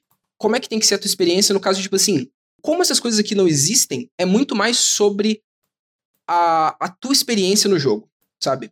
O, o- a história que o jogo tá contando é importante, mas a, a- o jeito que você faz essa história acontecer e as coisas que você absorve disso é mais importante, porque você é o ator que tá atuando nessa peça que tá acontecendo agora, sabe? Então, assim, é tudo secundário é, perto do, do, do Artemis e de você controlando o Artemis. Inclusive, eu falei que eu ia falar isso depois, é, quando a gente tá falando dos NPCs. No artbook do jogo, falando sobre os NPCs normais, tipo, falando sobre as, as pessoas normais da cidade, é, o artbook fala que são, tipo assim, é, eles são propositalmente genéricos e, e como se fossem, tipo, pássaros é, numa, numa praça, tipo, completamente aleatórios, como se fosse um coral grego completamente despersonalizado. E é feito pra ser assim, sabe? É feito pra você ver que as coisas são meio que é tudo de mentira, sabe? A, a- a cidade, ela é impossível e ela é impossível porque isso é só uma peça de teatro e as pessoas também. E é tudo é tudo feito no final daquele jeito pra você ter a experiência e é, para você interagir com aquilo, uma coisa que é impossível, mas que você tem que se colocar naquela situação e tem que acreditar naquilo e interpretar pra funcionar. E eu gosto muito disso também. ele tem uma visão de como que o videogame pode contar uma história que é tão interessante que eu acho que ele deixa isso evidente numa parte que ele fala que ele quer fazer uma peça diferente onde o ator vai estar no meio da plateia e a plateia vai estar no palco e vai ficar meio dúbio o que que é plateia, o que que é ator, que tipo, Aham. entende? Sim. E é isso que o jogo faz, né? É. E isso é muito interessante. Ele tem uma visão, ele tem um, um controle da narrativa de videogame muito interessante. Inclusive no nome, que eu não sei se funciona em russo, mas em inglês, que eu joguei em inglês, funciona perfeitamente. Que a, a peça é play, né? E você está literalmente jogando o jogo que também é play. É Então verdade. funciona das duas maneiras. É muito foda isso.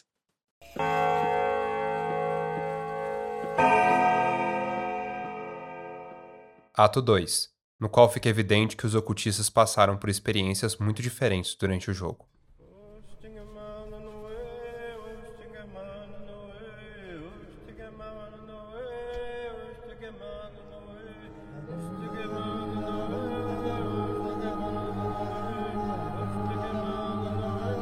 Ato 2 são os dias 2 e 3. É pra vocês, tipo, conseguirem acompanhar bem. E é quando algumas coisas acontecem, tipo ah, o enterro do próprio do próprio Isidor. No dia 3 a, a praga chega na cidade e as coisas começam a acontecer mais. Eu gosto do, do, do dia 2, do início do próximo ato, porque, se eu não me engano, o nome dele é tipo é, quando as raízes do Aruspse começam a ser desenterradas, é um negócio assim. E é muito assim, ok, desaceleramos um pouco desse início de apresentação da cidade, da dificuldade, de loucura, e vamos focar um pouco mais em quem é o Artemis, na relação dele com a cidade, com o pai dele. E é legal por, um- por uma questão de, de construção de personagem. E aí eu queria falar pra vocês sobre o Artemis. O que, que vocês acham desse personagem, desse protagonista? Eu gosto muito do jeito que o Mark fala o nome dele no, no começo. Como assim? Só assim. Porque ele tem um sotaque tão legal, ele fala tipo Artemi Burach. É tão legal o jeito que ele fala. Porra, pode até colocar um, um samplezinho dele falando, se der Tá pra colocar. Artemi Burach. É excelente. Perfeito. E o que que eu acho? Eu acho que ele é protagonista de videogame, né? Você acha que ele tem personalidade? Assim, eu não joguei o primeiro jogo, então eu não sei como é ele como NPC. Cara, eu acho. Tem, a não ser, assim, necessariamente sozinha não, né? Mas mais que o Danil, com certeza. Caramba, como assim? Mas, ó, é, eu acho que se você não jogar o primeiro jogo, tu não consegue pegar muito isso, né? Porque ele, como teu personagem, ele é muito o que você é. Mas eu Sim. acho que ele tem personalidade, ele tem um arco, sabe? Nesse jogo. Justo. Mas quando eu falo que ele é protagonista de videogame, não é necessariamente que ele não tem evolução ou arco. Uhum. Mas é que ele não tem personalidade. Não, é, ele Porque- é, ele é o teu vessel, né? Tipo, pra você entrar dentro Exato. do jogo, no caso. Sim. Então eu pego dicas de como que ele deveria ser. Tipo, eu entendo que ele é mais porradeiro, mas ele não quer ser tanto porradeiro assim. Eu entendo que Aham. ele quer se ligar com a raiz dele lá do Kim, mas ele passou tempo fora, então ele já não tá muito afim de, de ir pra essas crenças tudo. Uhum. Eu pego essas paradas assim, mas só um pouco. Não, é, mas é bem isso mesmo. E eu gosto logo dessa dicotomia do personagem, dele não ter nenhuma noção de, de a que lugar ele pertence de verdade, sabe? A maior questão do personagem, na verdade, pra mim, é como que ele vai fazer pra ser parte desse, desse mundo, sendo, sendo ele duas coisas meio que diferentes, né? Porque ele é membro do Kim, mas ele saiu pra estudar fora e ele voltou. E esse tempo que ele ficou fora já fez ele se distanciar do Kim e ele já volta com um olhar um pouco diferente pra cultura. E ele não é nem completamente membro do Kim, nem completamente aceito pelas pessoas de lá, igual o pai dele era.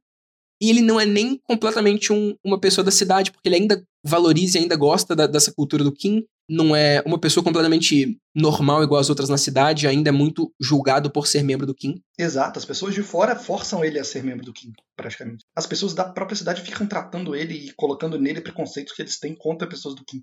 É, e é foda, porque isso é muito representado pelo início do jogo que tu entra e a cidade toda te odeia. Porque é muito isso, sabe? Tipo, ele chega e ele, ele se sente deslocado completamente num lugar que não era pra ele se sentir, porque ele não é parte de nada naquele lugar. O Kim não acha ele membro do Kim e as pessoas da cidade não acham ele membro da cidade. Uhum. E pra mim toda a jornada dele nesse jogo é ele tentando entender quem ele é e tentando decidir, na verdade, pra que, pra que lado que isso tudo vai pender, sabe? E, e muito de tentando conciliar os dois lados. conciliar os dois lados. Eu acho que isso é um, um- é um ponto muito importante de várias metáforas no jogo, mas vamos falar isso depois. Uhum. Mas e o Kim? E essa cultura? O que, que vocês acham? A parte mais maneira do jogo, eu acho. Eu acho, Mas- eu acho muito foda também. Mais maneiro do jogo. Como uma pessoa que tá sempre vendo de fora, eu acho que é a coisa mais intrigante e real do jogo. assim. Eu gosto demais. É, ela foi baseada em, em povos da Mongólia. Hum, É, e o que eu acho legal, porque é um- uma visão de, de, um, de um povoado desse tipo muito diferente, né? Porque quando a gente é, começa a comparar, tipo, pessoas que é, vivem em aldeias nesse tipo, perto de pessoas que, que já estão mais avançadas tecnologicamente, normalmente é sempre esse negócio do, é, do é, nativo americano ou até do indígena brasileiro, né? E aqui a gente tem um, um outro estilo, uma outra visão disso, que é da visão da, da Rússia, né? Da, da... o povo eslavo lá. Eu acho foda. Eu acho foda pelo quão estranho é e o quão maneiro que é tudo que eles fazem. Toda a, mitologia em volta da Terra e dos costumes deles e aquelas pessoas, tipo as noivas usando aqueles vestidos rasgados, assim, é tudo muito maneiro. E eu, eu acho muito interessante como é que isso é muito ligado com, com as outras coisas na cidade. Tipo assim, muita coisa na cidade dá um indício de que vem do Kim, tipo, superstição das pessoas de não poder cavar no chão, ou até o jeito que a cidade é construída, Pedro. Você mesmo falou que é meio difícil se orientar pela cidade, andar e tudo mais. E, assim, todos os bairros têm nome de um. de, de, de parte do corpo, né? De, de órgãos ou de, de parte do corpo mesmo. E as ruas interligadas parecem, tipo, divisões de um, de um corpo mesmo, e ligações e veias e coisas desse tipo. Então, assim, tu olha e tu vê muito do Kim na cidade. Mesmo muita gente tendo preconceito com o Kim, tu vê que, que o Kim tá muito presente na cidade e na cultura da, da, daquela, daquela steppe. O Kim muda a, a. Steppe muda a cidade, mas a cidade também muda a steppe. Exato. Porque o Kim recebe muito preconceito de muita gente. E, bom, eles estão literalmente sendo us- usados pelo, pela Bull Enterprise, né, e pelo Vlad Gordo pra, tipo, serem mão de obra agora que eles não, não, não conseguem. Tipo, o, o jeito deles conviverem na sociedade é esse, basicamente, que é uma merda. Sim. E quando dá merda no começo do jogo, eles são us- usados como bode expiatório pra extravasar a violência do povo na cidade. São Exatamente. É tipo, quem que, quem que matou o Isidore e o Simon Cain? Com certeza foi uma criatura da steppe do, do Kim. Vamos caçar as mulheres do Kim. O que é zoadíssimo, né? Zoadíssimo. Exato. Mas ainda assim, tipo, a cultura deles meio que é propensa a isso, né? É propensa a ser exclusa e ser punida. É um negócio meio estranho, assim, de como funciona a cultura dos Kim. Sobre sempre ter, tipo, um líder forte pra poder guiar eles e ter essa questão de, tipo, um endeusamento de uma liderança, um endeusamento, um endeusamento do arquétipo de vários personagens ali dentro. Exato. É verdade. É bem fascinante essa dicotomia de, tipo, é um povo que é oprimido, mas é oprimido porque Por escolha parte.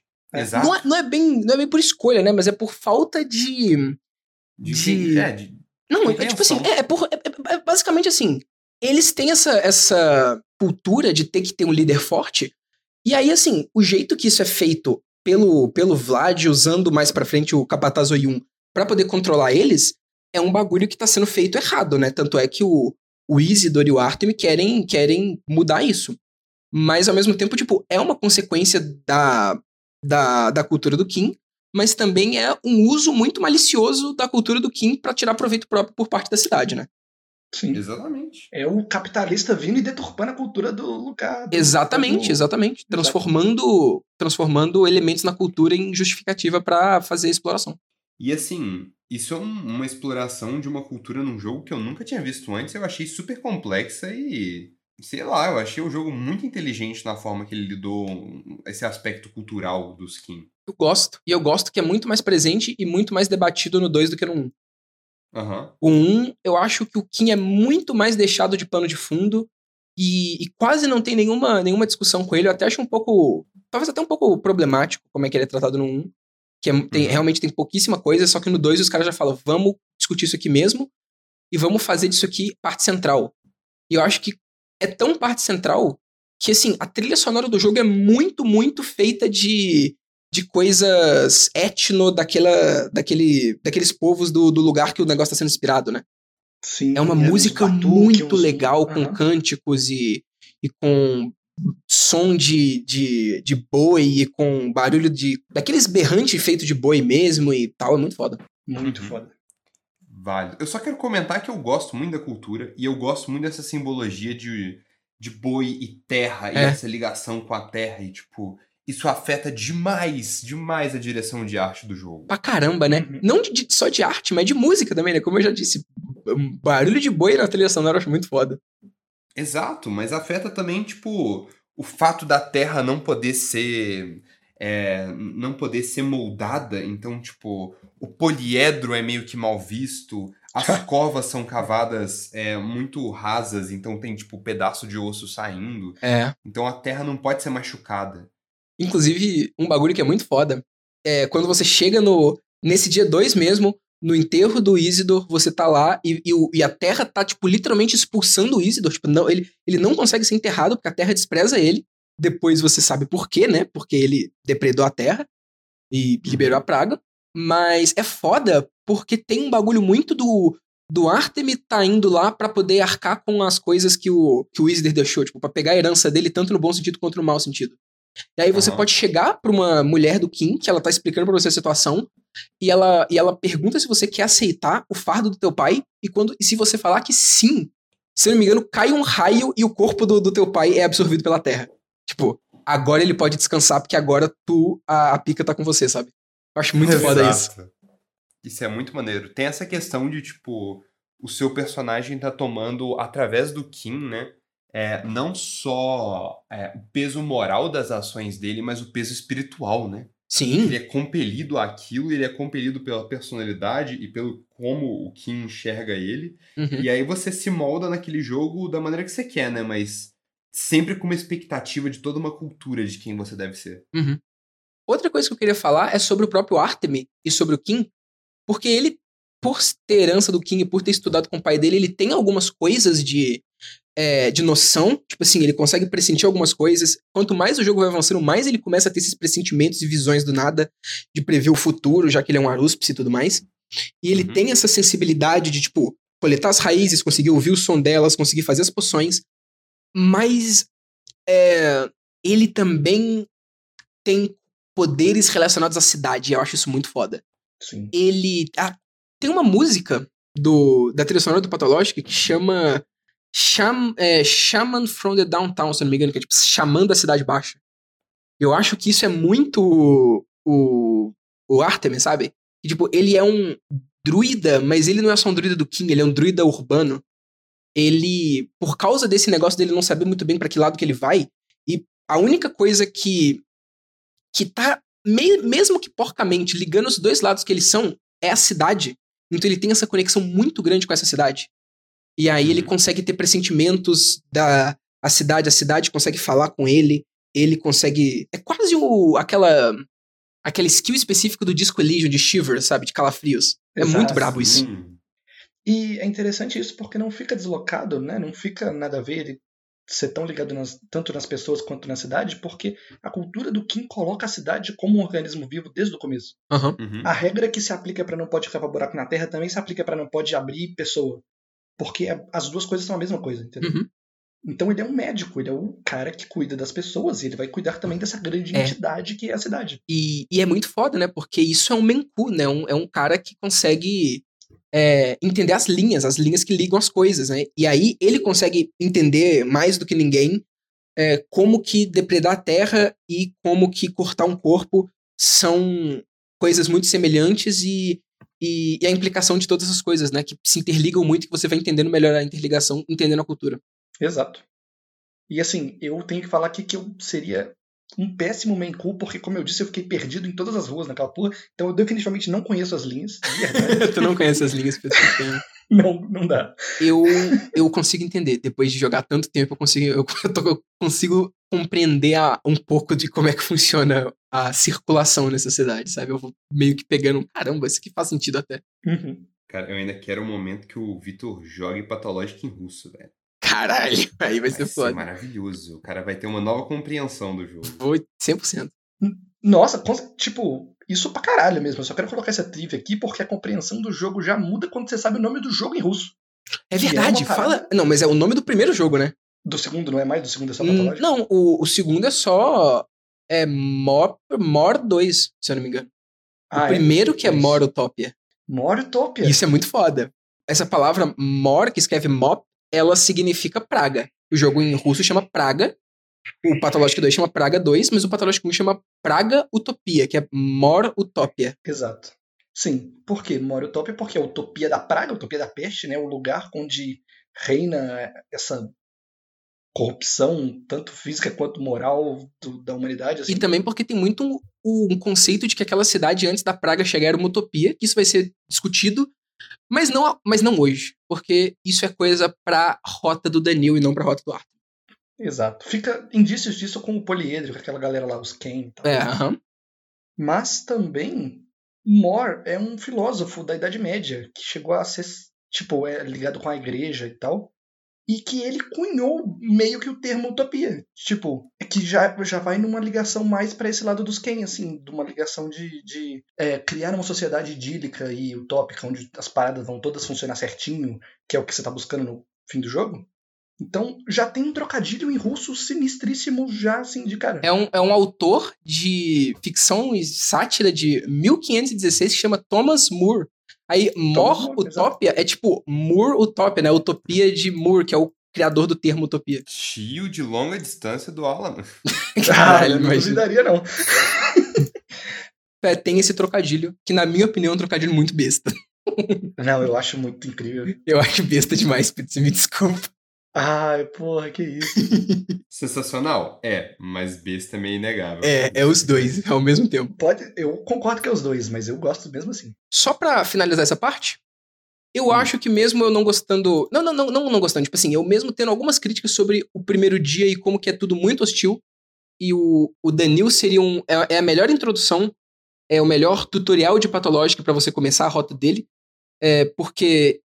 É, não só pela facilidade, mas porque ele é um estrangeiro completo na cidade, então tu consegue ver tudo por uns olhos de uma pessoa que não sabe nada, então é, é mais. Tu consegue se inserir melhor. Mas eu defendo que se tem uma rota que é pra ser feita no Pathologic 2, é a do Artemis, e ainda bem que fizeram a do Artemis. Porque toda essa parte muito foda do Kim seria basicamente não explorada na rota do, do Danil, e essa é uma das melhores partes do jogo. Eu acho que o Artemis, de todos os três lá, ele é o que mais se aproxima de um protagonista do, do jogo, e que eu acho que a campanha dele é a que melhor funciona sozinha. Então eu acho que, tipo, foi uma escolha correta ter feito a campanha do Artemis primeiro, sinceramente. Fala que o final canônico é o dele, Vitor. Fala. Não, não vou falar que o final canônico é o dele, porque o final canônico, de verdade, nem existe. Ele é, na minha opinião, no, no, no Pathologic 3, você vai jogar com o Rubin. E aí esse vai ser o final canônico de verdade. Nossa. Porque essa vai ser a maior provação. Tu vai jogar com um cara que não é o protagonista, sabe? Tu vai jogar com o merda do merda do mais merda de todos. E é esse cara, através do maior sofrimento de todos, que vai conseguir fazer o verdadeiro final. Ele vai descobrir a, a vacina na raça. Ele não vai nem ter que descer nos esgotos, ele só vai ficar os 12 dias no laboratório. exatamente, exatamente. Não vai sair nenhum dia, vai ser tipo um, um Vaccine Making Simulator. Sensacional. Exato, exato. Vai ser só ele fazendo vacina e fugindo do Kim tentando matar ele. Exato. O jogo exato. inteiro. Muito bom. Mas tá. Vamos terminar o- esse segundo ato falando da, de novas mecânicas que são introduzidas. Do tempo, da das me- mecânicas de sobrevivência mais aprofundadas e já no, no dia 3, quando o sino de alerta badala, da praga em si. Primeiro, tempo. Desespero. Três lugares ao mesmo tempo. O que, que vocês acham? Eu acho legal, tipo assim, eu, eu, tipo assim, mano, tá ligado? O que eu faço pra, tipo, eu vou me fuder ou, ou vou me fuder, mas um ali não vou me fuder ainda, porque eu ainda consigo chegar. Mas eu gostava, sabe? Eu sentia uma liberdade boa de chegar e falar assim, ah, vou mandar o pra isso fazer aquilo. Ah, Nossa, Bernardo, você tocou num ponto que pra mim é muito importante do jeito que eu experiencio esse jogo, que é o sentimento de ou eu vou me fuder ou eu vou me fuder, sabe? É isso aí. Total. E isso me levou pra um lado de, porra, então foda-se. Não vou me preocupar com nada. Eu saí uma vez, eu tava perto do negócio das crianças, armazém, que as crianças ficam.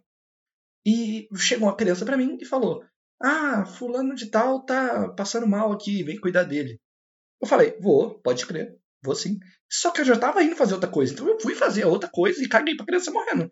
Porque ela vai morrer, velho. De qualquer jeito. Caramba.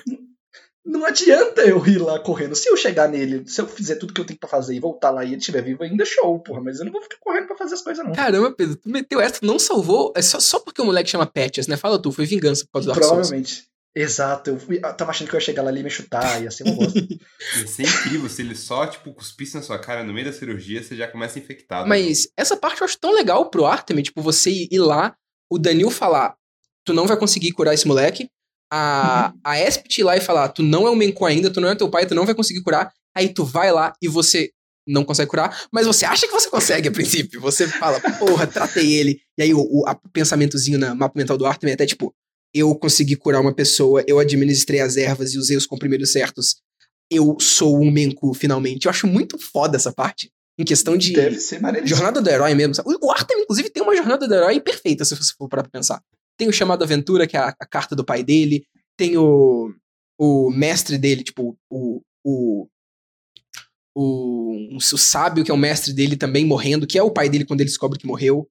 É, eu não vou falar tudo aqui, mas tipo, ele tem muito uma jornada do herói, sabe? Muito perfeitinha. Mas, então, muito dessas partes maneiríssimas da história eu sinto que eu vou perder e já perdi por conta disso de que eu vou me fuder ou eu vou me fuder. O jogo me desincentiva a correr atrás de fazer as coisas porque correr atrás não vai adiantar nada. Mas não Foi vai. exatamente meu medo de jogar esse jogo. Porque eu acho que eu, eu não vou conseguir experienciar o jogo de uma maneira completa e legal, pelo simples motivo que não é meu estilo de jogo é, tipo, continuar independente do, do tipo de sentimento que o jogo me propõe. Mas aí que tá. Aí que vocês jogaram errado. Ah, Nossa, quem vai falar eu também agora. acho a mesma coisa, Bernardo, Uhum. que eles jogaram errado. Mas aí, nós dois vamos falar por quê por um motivo completamente diferente. Mas vai você primeiro. É porque, tipo assim, pô, é, eu me pus num papel no jogo ali, tá ligado? Então, tipo assim, é.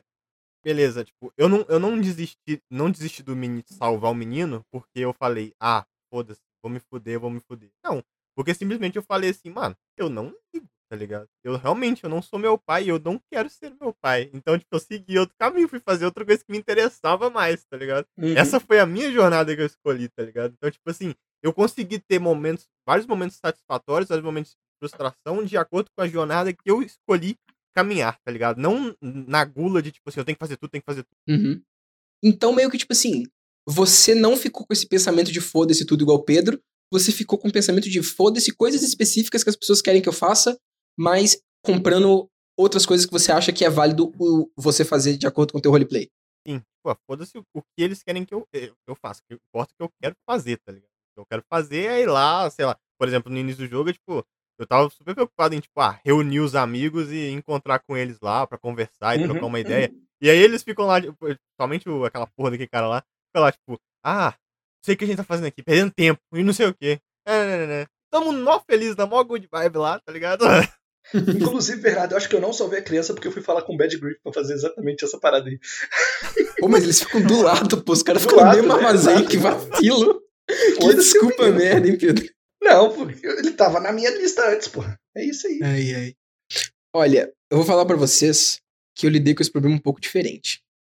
Hum. Eu não sei vocês, mas eu tava com muito uma vibe de eu tenho que decifrar esse jogo. Eu tenho que tomar as decisões certas, porque senão eu não vou conseguir. Eu tá, assim, essa imagem do, do, do prólogo de a cidade toda zoada me impactou muito e eu tava realmente pensando, se eu não conseguir achar esse negócio, vai chegar no dia 12 e o tempo vai acabar, eu vou pegar um final ruim e eu vou me fuder. E eu não quero que isso aconteça, porque eu tava 100% no roleplay do Artemis, eu tava achando o jogo foda, eu tava querendo terminar do jeito melhor possível, sabe? Eu comprei 100% a atuação do Mark Mortel, que ele tava me mandando, e também a, o roleplay de, de Artemis e a, as pessoas mesmo, e a cidade, eu tava querendo salvar aquele lugar.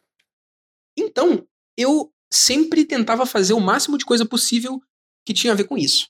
Tudo bem que é muita coisa, e que é muita coisa pra tu fazer, eu tentava fazer o máximo de coisa que eu conseguia, mas assim, eu tava com o mindset de, se eu não conseguir fazer uma coisa, eu vou deixar as coisas que eu, eu julgo serem menos importantes pro, pro final. Tipo, se não der, tudo bem. Mas eu vou tentar fazer o máximo de coisa possível, porque senão eu sei que eu não vou, não vai dar certo, sabe?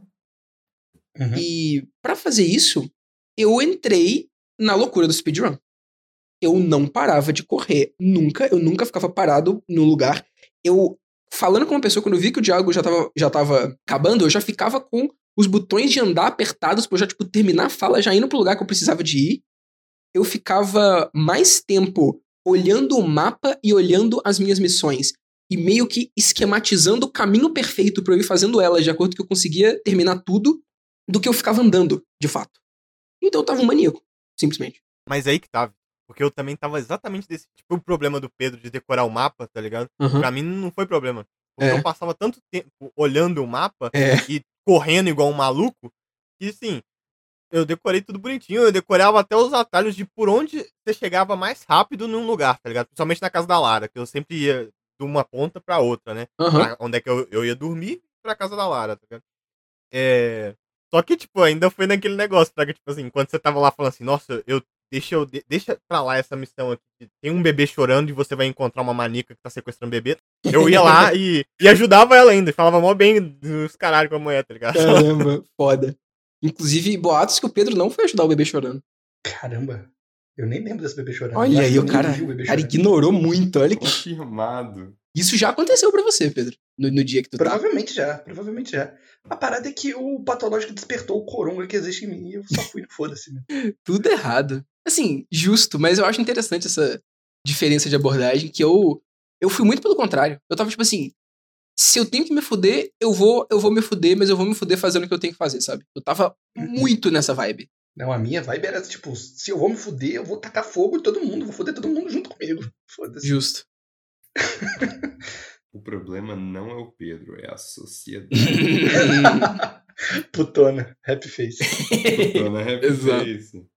Mas então, agora sobre as mecânicas de, de sobrevivência. Tipo, em questão de fome, de sede, de exaustão e tudo mais. E isso de, de acordo com o tempo também, que eu acho que é o que mais impacta em todas elas, né? Eu tava conseguindo administrar bem até. A parte de sobrevivência não foi muito problema pra mim, não. Tá? Pra mim já foi. Por- exatamente porque eu tava no desespero de fazer tudo. Então eu fazia tudo, mas eu não ganhava nada. Eu, eu, eu não gastava tempo fazendo essas coisas opcionais que tem pra você ganhar dinheiro. Tipo, matando gente na rua igual você ficava, ou saqueando casa abandonada ou casa destruída, igual o Bernardo ficava com revólver e tal. Eu não fazia nada disso. Eu fazia as missões e só. Então eu me fudia muito. Eu tava toda hora com a comida acabando, com exaustão pra caralho. Isso foi complexo pra mim, falar pra vocês. Muito, muito complexo. é foda, né? Porque pra você deve ter sido mó de boa quando você falou assim, pô, você vai receber um salário agora. tá? É, Termina as nossa. atividades, deve ter sido seu momento. Isso pra mim era tipo assim, não vale a pena fazer, porque tipo, eu ganho muito mais fazendo o que eu faço do que um salário, tá ligado? Isso foi um alívio tão grande quando esse bagulho do fundo diário chegou. Eu falei, nossa, finalmente vou conseguir ganhar alguma coisa fazendo essa atividade médica, que é tudo que eu queria fazer. Mas é, é, legal porque tem uma explicação, não explicação de lore, mas é tipo, é mais ou menos isso, de por que uh, essas coisas de sobrevivência são muito mais intensificadas nessa cidade, né?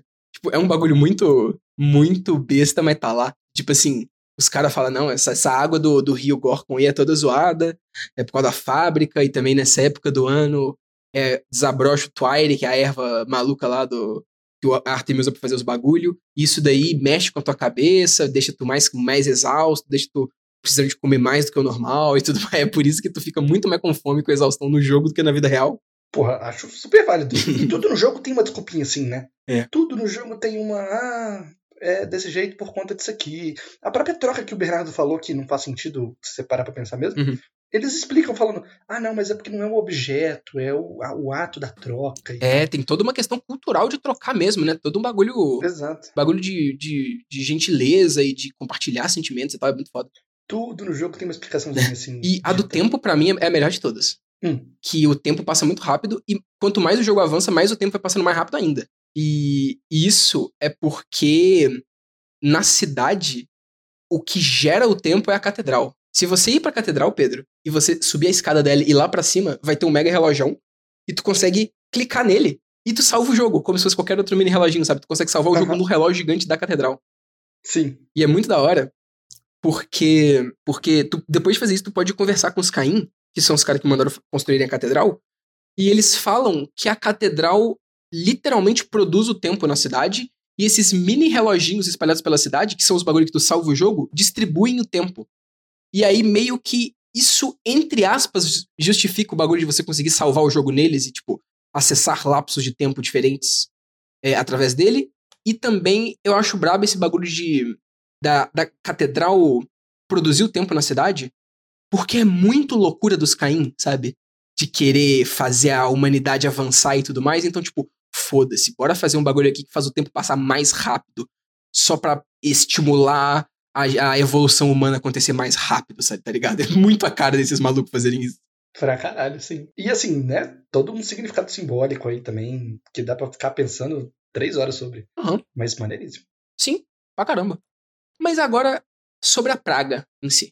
Ah, isso é muito interessante, porque não só liberar da praga no terceiro dia, como também é desbloqueada a mecânica de fazer tintura e remédio e Uhum. essas paradas tudo. Toda a parte de doença é liberada nessa, nessa parte do jogo. Uhum. Eu gostaria de falar é, algo que eu, que eu acho foda de como que a praga foi muito aprimorada aqui em questão de game design do 2 pro 1. Um. Porque o funcionamento dos distritos infectados e das nuvens de praga, pra mim, no 2 é muito melhor. Porque no 1, um, você consegue salvar a qualquer momento e dar load a qualquer momento, e se você morrer, não tem nenhuma consequência igual no 2. E ao mesmo tempo, é, não tem esse bagulho tipo, de você tá num distrito infectado, tu fica tomando di- diminuição de imunidade o tempo todo. Você só recebe diminuição de imunidade quando tu encosta numa, numa nuvem de praga mesmo, alguma coisa assim. Só que tu pega a praga muito rápido, sabe? Tipo assim, tu encosta de pei, pegou a praga. É muito, muito, muito, muito fácil tu pegar a praga no Pathologic 1. Porém, como esse- tem esse sistema de save de se salvar a qualquer momento, é muito banalizado, sabe?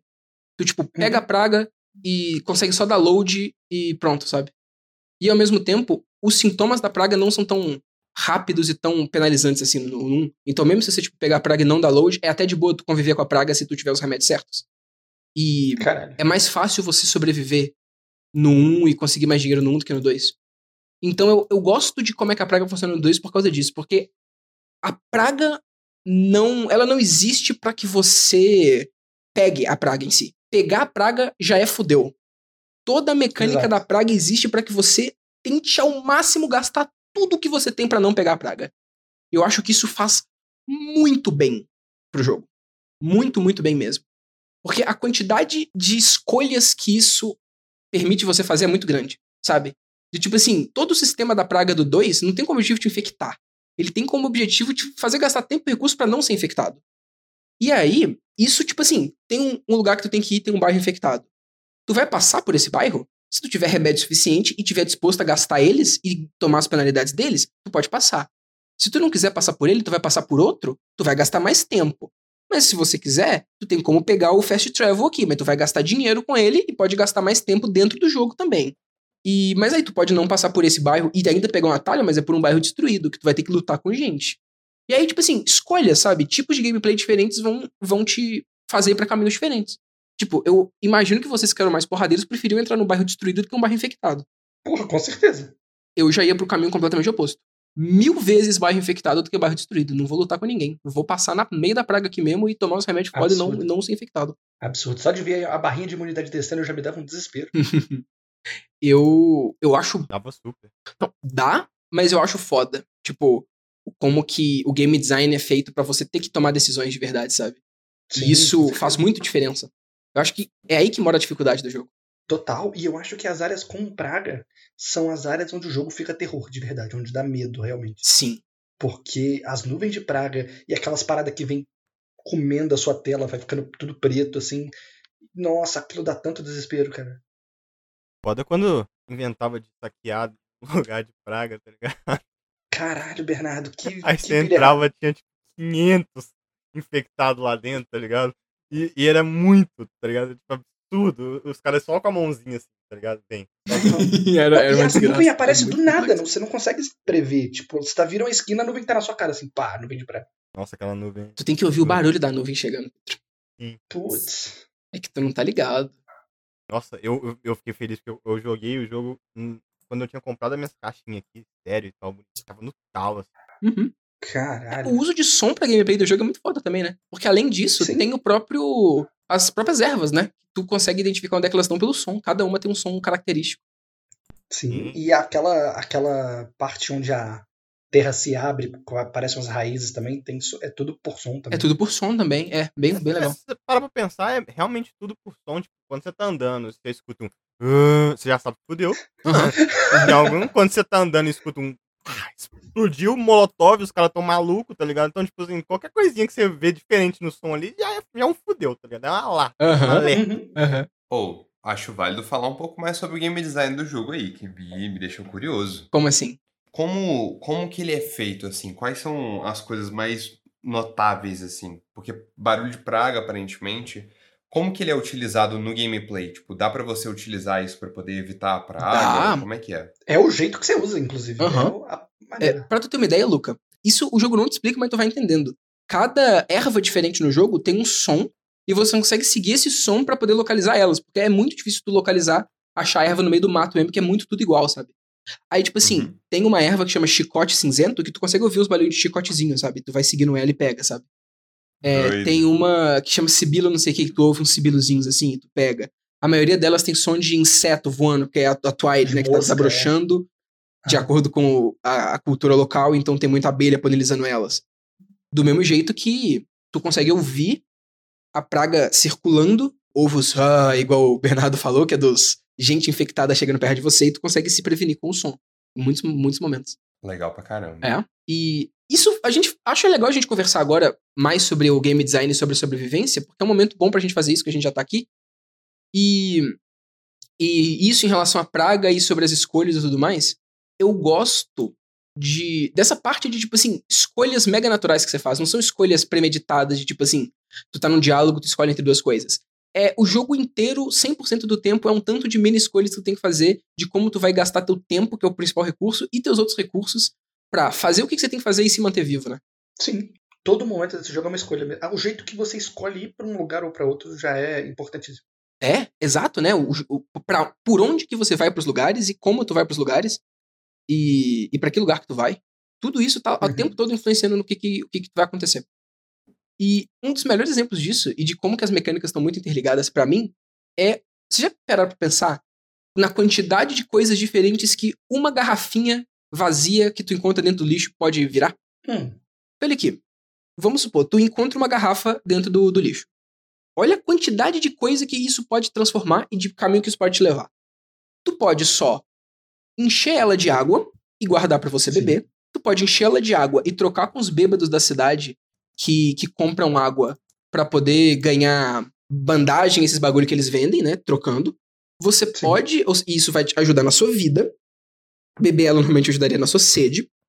Você pode pegar elas e usar elas com a Twire pra poder fazer remédio.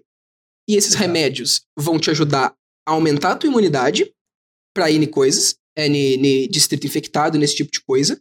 Você pode é, pegar a garrafinha, esse, esse bagulho que tu fez, tanto usar pra você, pra você melhorar a imunidade, quanto usar em outras pessoas, quanto usar pra poder fazer antibiótico.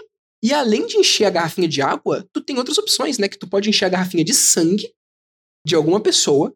E isso já vai te levar pra mais caminhos, né? Que tu pode vender esse sangue pro, pro fellow traveler, porque vale muito uma garrafa de sangue com ele, co- trocar por coisa. Tu também pode derramar ele naqueles pontos específicos pra ganhar erva.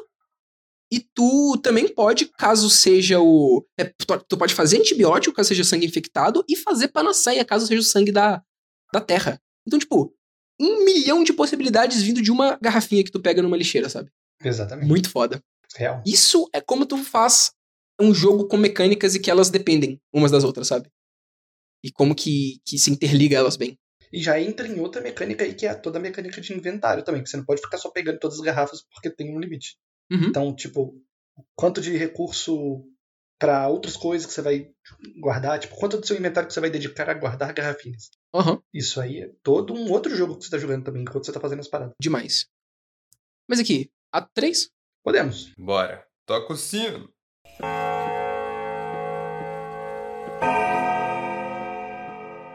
Ato 3, no qual tanto as mecânicas quanto a história se aprofundam.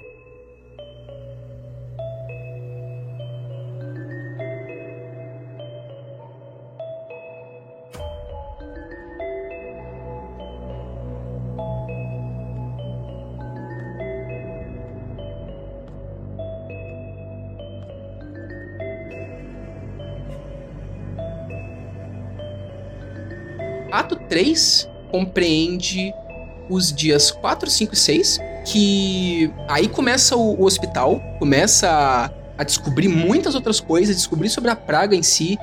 É, o jogo começa a ficar muito mais denso, né? né? Tipo, em questão de o que que tá acontecendo. Eu acho que aí a parte do mistério do jogo, de das coisas começarem a ser reveladas, vem com tudo pra cima de você. Definitivamente. E logo de cara eu já acho que é legal a gente falar sobre os, as coisas de craft e de ervas e de profilaxia, de tipo de tratar de pacientes. A gente pode falar mais da parte de tratamento, especificamente, eu acho. Hum. É a parte, é a mecânica dessas mecânicas secundárias, assim, meio minigames e tal, eu acho que é a mais complexa, né? Definitivamente. Sim, Porque tem toda a questão de diagnóstico e de balancear a dor e de administrar remédio, é, né? Bem pensadinho pra caramba. e aí que tá. É um bagulho que tu gasta muito recurso e que tu gasta tempo porque tipo assim, tem uma pessoa num bairro infectado, tu vai ter que ir até ela pra poder tratar ela, pra ela não ter chance de infectar. É um bagulho que gasta tempo, que gasta recurso. E aí vem um pensamento: vale a pena tu fazer isso? Tratar de um NPC? E, e eu queria saber o que vocês acham disso. Tipo, vocês acham que, que vocês se sentiam é, dispostos a tipo, gastar tanto recurso pra poder fazer uma outra pessoa continuar viva? Assim, eu, não- eu não sentia, porque assim, eu sentia que eu tava jogando meio que na sorte, sabe? Era meio que, beleza, tentar. Uhum. Mas a chance de não dar em nada é enorme. É enorme, sim. De dar só, sabe aquela barrinha dando aquela baixadinha assim, ó. Aham. Então, tipo assim, eu, falo- eu ficava, tipo, realmente eu pensava, tipo, pô, tenho isso aqui, vou usar realmente naquele cara aleatório ali, ou fica comigo, porque eu já sei que já tem uma garantia bem maior. Talvez pelo menos usar numa pessoa que importe, né? Uhum. Então, assim, sempre pra mim foi uma coisa meio que, tipo assim, tá, talvez consiga. Possa saber se eu tô disposto a ir com a sorte. Exato. O Bernardo falou um bagulho interessante que, assim, eu tô que nem ele, não vale a pena. Só que, como eu disse já, eu julgava meio que no foda-se. Então, eu concordo que não valia a pena, mas de vez em quando eu só dava, porque, assim, tá ligado? Mas Tipo- aí, tu dava pra, tipo, quem tava perto ou tu dava pra gente específica? Não, eu dava pra gente específica, porque querendo ou não, eu me identificava. Não me identificava, mas eu gostava mais de certas pessoas. Tipo o gêmeo lá que, que é o engenheiro do poliedro. Aham. Eu acho ele muito maneiro, não sei porquê, não sei explicar. Eu acho Não, ele é muito legal. E aí eu queria salvar ele, sacou? Então, mesmo eu sabendo que não adianta. Mas assim, adianta. Pode adiantar. Ah, pô, não mas 100%, mas Exato. a, a prova que adianta é que a segunda vez que eu joguei o jogo, eu joguei na mesma dificuldade e eu consegui salvar todas as sete crianças e os três amigos de infância do Arthur. Então adianta. Nossa. Dá pra fazer. E, e a primeira vez que eu joguei também, a única criança que morreu foi o. Foi o Notkin. Todas as outras deu pra salvar. E eu, assim, tava tryhard pra tentar salvar as crianças e, assim, deu fruto, sabe? Uhum. Dá pra. Dá Mas pra é um esforço muito grande, não. É um esforço que não vale a pena. Não, foi um esforço pra mim que eu- salvou a Eva, por exemplo. Mas é que tu queria muito salvar a Eva, porque tu. Eu acho muito foda que do nada vocês tem uns personagens que não tem nada a ver com Arthur, meio que vocês mal interagem com eles, mas que vocês gostam. Tipo, o Pedro com É. o, o maluco do. o engenheiro do poliedro. o- Um dos gêmeos lá. eu É, é, nome. eu esqueci o nome dele, e o Bernardo com a Eva Young. Mas os caras são legais. Esse jogo é muito bem escrito. Você simpatiza com, Sim, com a eu galera. concordo. Mas aí que tá. Eu. é, O, o Peter Stamachin, o Andrew e o Peter, tipo, eles são legais, mas eu tava meio muito cagando pra eles, do ponto de vista do Arthur. E aí, tipo assim, eu salvava as crianças da lista. Porque, tipo, porra, são as crianças da lista. Eu tava muito indo na vibe de fazer o que, que o, o Isidor queria, sabe? Então, porra, eu vou salvar as crianças da lista. Mas assim, esses caras, os nobres da cidade, esses malucos, mano, foda-se demais, sabe? Foda-se muito. Porque eu, eu tava focando em quem importava pra mim. E importava pro Artemis, no caso. Uhum. Então já é o caso aí de eu jogar a run do Bachelor, porque é onde eu vou salvar a galera que, É. que eu me importo. Nossa, a run do Bachelor no Pathologic 1 aí sim me fez gostar muito do Andrew e do Peter. Eu gosto demais deles agora. Só por causa do, do, do, do Daniel. Não, pô, eles são muito maneiros, os dois no bar assim, tomando, todo depressivo. Muito legal. Tudo na crise criativa depois de ter feito o poliedro, não sabendo o que faz mais da vida depois disso. Exato, o que, que você faz depois daquilo? Me- Né? É, pois é. É o que que tu faz depois daquilo? Resposta no final da, da gameplay do Daniel. Joga lá pra tu ver. Aff. E tudo isso tem muito a ver com a nossa experiência com o jogo. Eu queria falar com vocês, porque pra mim esse é um momento da história que é muito impactante, né? Porque tem você descobrindo que a praga não é só uma, uma doença normal, tem muita mais merda acontecendo. Você testando o bagulho com. tentando fazer antibiótico e não conseguindo. E depois todo o bagulho da Merck com a praga. E depois você tendo a chance de salvar ela e ser infectado. Então é muita coisa que acontece nesse ato. E muita coisa importante pra história. E aí eu queria saber de vocês, tipo, o que, que vocês estavam achando enquanto você jogava essa parte? Eu acho que não só nessa parte específica, mas em todo o jogo, eu senti que ter visto o vídeo do Felipe Ramos inteiro antes não prejudicou minha experiência, porque o vídeo foi muito maneiro quando eu assisti. Mas jogando, eu não tive o mesmo impacto, sabe? Ah, com certeza. Exato. Então, eu posso dizer que enquanto eu tava assistindo o vídeo, eu fiquei muito intrigado. Uhum. Assim, o jogo te prende de uma maneira espetacular e o jeito que ele vai é, utilizando personagens tipo o próprio Fellow Traveler, que vai só aparecendo cada vez mais. Você fica, que porra é esse cara, velho? O que, que esse cara tá fazendo? Ou aquela mulher que fica te, te falando, ah, tu vai, agora que você vai aqui casar comigo e tal. Aham, Nara. Exato.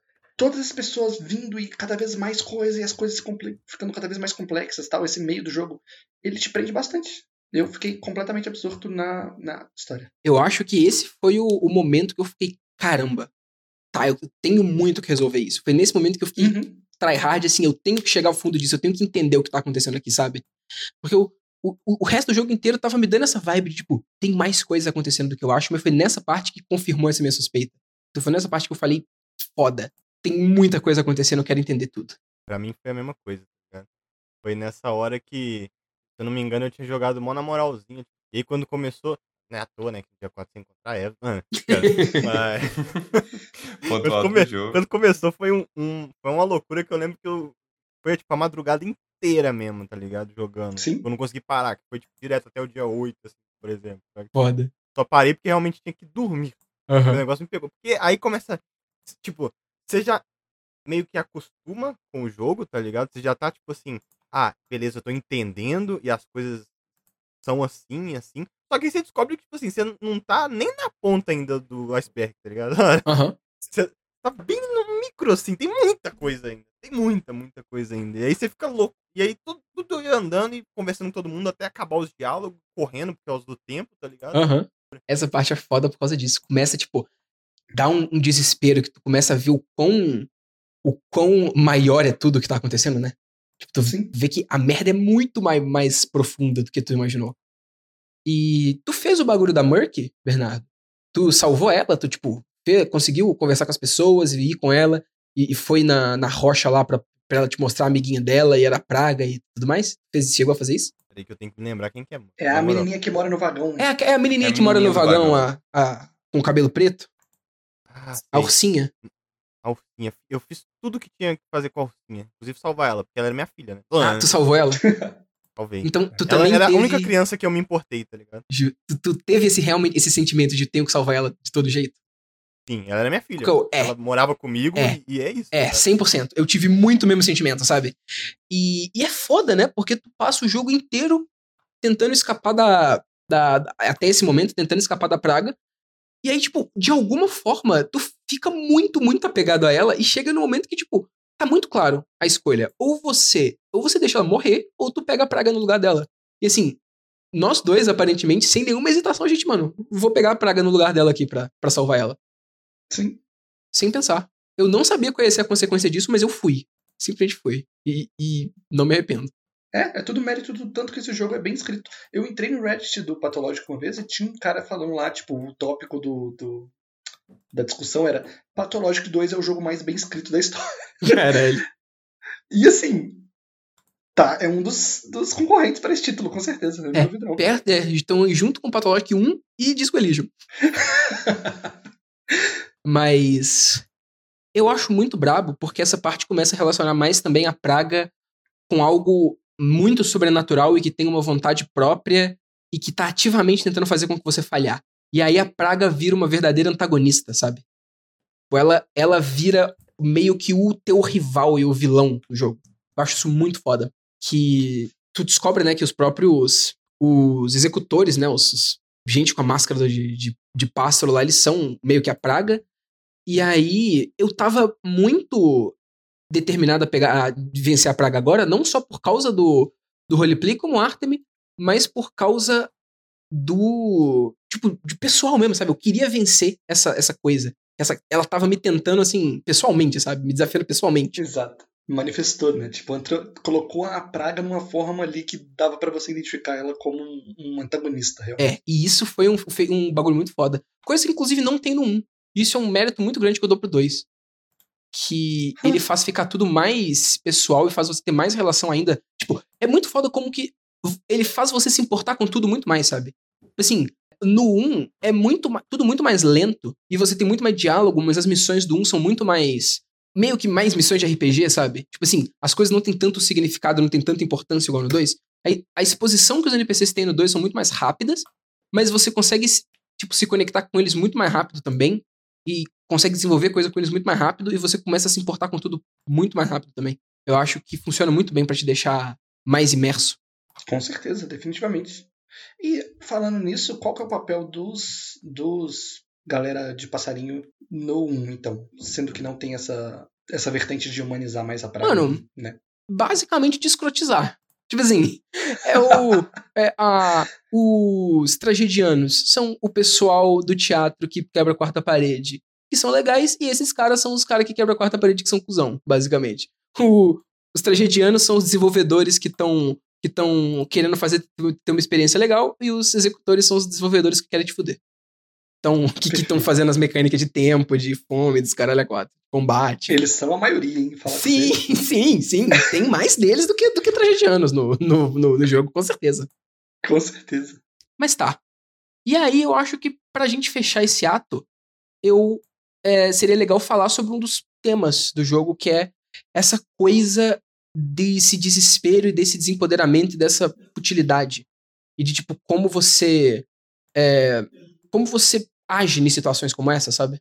A gente já falou muito sobre isso indiretamente, de vocês falando sobre como vocês faziam roleplay, sobre salvar ou não as pessoas e tudo mais. E é legal como é que o jogo te deixa nessas situações de, de ter que fazer escolhas o tempo todo. Sim. E escolhas difíceis mesmo, sabe? Que podem, que tipo, claramente vão te fazer mal, mas muitas vezes tu vai nelas, igual eu e o Bernardo, que fomos salvar a mesmo, sabendo que a gente ia ficar infectado. Eu acho que esse jogo muitas vezes te coloca pra se colocar numa situação onde você meio que se confronta com um lado feio de você mesmo, sabe? Uhum. Tipo, você tá passando fome no jogo e você vai abrir uma lata de lixo e vai comer uma comida podre. Porque é o que você tem que fazer, senão você morre. Uhum. E isso é esquisito. O jogo te força, te, te força nessas situações. E eu acho que a que mais me pegou foi justamente nesse lado. Porque, confrontado com o desempoderamento e a futilidade de tudo, eu só desisti. Isso te deu essa, esse bagulho de só desistir? Uhum. Mas por que que tu acha que tu chegou nesse... Tipo, tu já explicou, mas tu tem algum outro motivo, alguma outra coisa que te fez chegar nesse ponto? Mano, é só que eu não sentia que eu seria recompensado se eu fizesse qualquer coisa. Meu esforço não ia ser recompensado. Eu não sei. Tipo, o seu foi, claramente, e com certeza deve ser sim, mas eu acho que ia ser um esforço muito absurdo. Uhum. E aí eu só. Cara, foda-se, é parque de diversão agora. Virou Westworld essa porra. Entendi. Mas aqui, mas então, tu acha que nessa parte do jogo, por causa que a sua experiência foi assim, é isso que tu tira do tema dessa parte? Tipo assim, que no final foda-se? Exato. É, tipo, por conta desse desempoderamento e desse tipo de coisa, assim, da, da. Como que as escolhas geralmente tendem as duas a levar a uma, uma situação meio bosta, meio que não importa muito se eu escolho ou não, ou qual escolha que eu escolho, porque vai tudo ser meio bosta. E aí eu só vou no que, que eu tô afim ali no momento, meio caótico mesmo. Entendi. Eu já acho, assim, a minha experiência como foi um pouco diferente, eu já interpreto isso como uma coisa diferente. Eu já acho que isso fala muito sobre é, inevitabilidade, sobre destino, sabe? E como que você é muito difícil você fazer diferença de verdade, você mudar as coisas. Porém, não é impossível. Eu acho que, tipo, é necessário que tu tenha o, o máximo. Tipo, tu tem que fazer um, esforço inacreditável, quase sobre-humano mesmo, para ter uma chance de mudar as coisas, mesmo, mesmo que seja muito minimamente. Mas tu pode conseguir fazer isso e vale a pena, sabe? Uhum. É, porque para mim foi isso que aconteceu. Foi, assim, os momentos de felicidade que eu tive nesse jogo foram muito menores em tempo do que os momentos de frustração. E, foram, e, e os momentos de frustração foram muito grandes. Mas esses pequenos momentozinhos de, de, de felicidade que eu tive nesse jogo, tipo de salvar a Merc e de ter o final que eu queria no jogo, e de salvar os amigos de infância do Artem e tudo mais, e de começar a entender mais as pessoas e me conectar com elas, para mim valia todo esse esforço gigantesco que eu tive que fazer. Então, para mim foi mais é, isso que eu tirei, sabe? De que no final, se tu quiser mudar alguma coisa, é, é um esforço gigantesco que tu vai ter que fazer. Só que é possível. E pra mim foi a mesma coisa do Foi nesse momento do jogo que eu deixei de ser o cara rebelde, foda-se tudo, tá ligado? E aí eu, eu, eu já tinha colocado na minha mente as pessoas que eu me importava, as pessoas que eu queria ir lá falar assim, não, inevitavelmente eu vou na casa dessa pessoa todos os dias. Quero saber como é que ela tá, o que ela vai falar pra mim. Mesmo se ela não falar nada. aí. Os momentos frustração foram enormes, tá ligado? Quando a Lara morreu foi, pô, depressão clínica, tá ligado? Uma tristeza absurda. Mas, tipo, os momentos de, tipo, aparecer lá, pô, Eva, curada. Foi, tipo assim, foi, ah, nossa. Foi assim, porra, consegui, tá ligado? Venci o jogo. Eu acho maravilhoso que o Bernardo teve um, um arco de desenvolvimento jogando esse jogo, né? Teve, sim. Parabéns, Bernardo. Tá, tá vendo, Pedro, por que, que tu tem que jogar sem ter, sem ter visto o vídeo?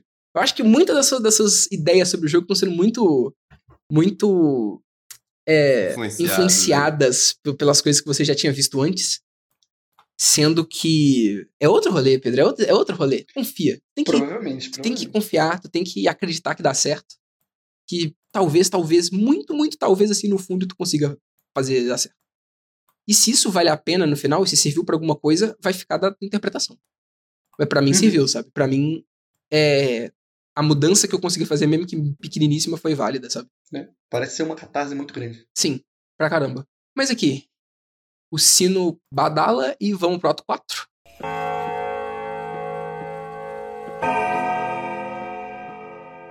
Ato 4 no qual Bernardo revela o motivo da sua escolha e os finais são discutidos.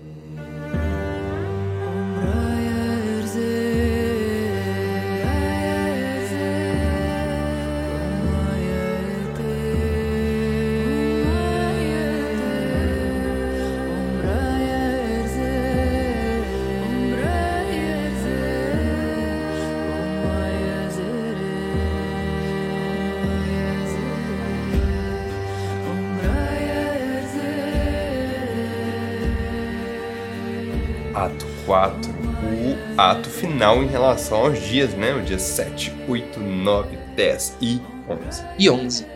Vamos já entrar aí já num negócio meio, meio loucura, a praga, né? Exato, e é aqui que eu meio que vou ficar mais quieto porque eu não joguei essa. Você não parte. jogou, mas tu viu o vídeo, tu tá ligado em algumas coisas. É verdade, sim. E é aí que muita coisa começa a acontecer mais ainda. Tu começa. Tu finalmente tem a resposta de muita coisa. Pelo menos Uhum. do, do que, que é a praga em si, da relação do Kim com isso tudo e por que, que o Artem é tão importante pra isso tudo. E tem muita coisa que acontece também, né? Tipo, Inquisidora chegando, exército chegando. É, eu acho que a gente não vai falar tanto assim da Inquisidora e do Exército aqui, porque não é, não é tão relevante para o Artemis. Apesar de que Inquisidora é, Bernardo, tu vai poder falar mais sobre Ah, isso. Nossa. Mas Tá eu. É, eu acho foda falar como que esse jogo consegue fazer a. Você ficar cada vez mais, mais na merda. E aí eu queria perguntar pra vocês se vocês tiveram essa mesma experiência que eu. Eu não sei se isso é proposital, se é um game design muito genial, ou se foi só coincidência. Mas pra mim, a todo momento, quando eu tava achando que as coisas estavam dando certo, tipo, terminou esse ato, terminou a. Eu consegui salvar a Merc, eu consegui ach- é, fazer duas curas pra praga, usei uma em mim, me curei da praga e tinha outra. Eu fiquei tipo, as coisas vão começar a dar certo. E aí, pei, Inquisidora chegou, não tem como mais comprar comida, tu tem que comprar com ticket, fudeu. Então sempre quando eu tava achando que ia dar certo, o jogo te joga pra baixo. Tanto em narrativa quanto em mecânica, o jogo te joga pra baixo. Porém, quando tu acha que fudeu, tem uma parte nesse ato mesmo que pra mim foi a parte mais difícil, que é perto daquele momento que tu tá tu consegue entrar no termitário, falar com o pessoal do Kim lá dentro, falar várias coisas, fazer várias coisas. E eu tava muito fudido, tipo assim, não vai dar, eu não sei o que, que eu vou fazer, eu tô com muita fome, tô morrendo. Aí, tipo assim, eu, acho, eu achei que não ia dar de verdade eu terminar. E aí, sei lá, tipo, eu entrei na casa do Rubin pra poder ver, e ele tava lá dormindo, eu abri a, a, a gaveta da casa dele e tinha um bifão. Eu só, tipo, meu Deus do céu. Esse é o maior momento de felicidade que eu já tive na minha vida, sabe? Eu não sei se é proposital, mas parece que o jogo, tipo, quando tu tá quase desistindo, alguma coisa acontece que te faz continuar, e quando tu tá quase é, se sentindo que você tem poder sobre alguma coisa, o jogo te faz jogar pra baixo de novo. Vocês tiveram essa mesma experiência? Eu acho que tem um pouco de coisa proposital aí sim, mas eu acho que nesse nível que você tá falando foi mais da sua experiência pessoal. Mas não foi só essa vez, algumas vezes isso aconteceu. De, tipo assim, Sim, claro. sabe? Fudeu, fudeu, Uhum. fudeu. Opa, não fudeu tanto assim. Você vai na casa da Lara lá, tipo, nossa, pena. Aí você abre a- a- o armário, tem um pãozão. É, um gigante, pãozão tá e? Exato. leite, é. Tá vendo? Tem uns negócios que acontecem assim. No próprio dia 3 ou 4 que tu tem que cortar o touro pro Kim, tipo, tu tá mó, tipo, caralho, muita coisa acontecendo, a praga chegou, não sei o que que eu faço. E aí a missão te dá dois bifão de graça, sabe? Tem muito momento que acontece isso. Parece, assim, eu não sei se é completamente proposital ou se tem coisa que é coincidência e coisa que é proposital. Tem parte que eu acho que é proposital com certeza, mas ele consegue administrar essa sua relação com o jogo e essa relação de, de, de, de- de triunfo e de fracasso muito bem, de forma que tu fica sempre, pelo menos na minha opinião, nunca desistindo completamente e nunca achando que vai dar tudo certo completamente. Uhum. E eu concordo total, porque tipo, eu acho as partes ruins são completamente propositais, tá ligado? As partes vão te vão deixar muito triste que acontecer.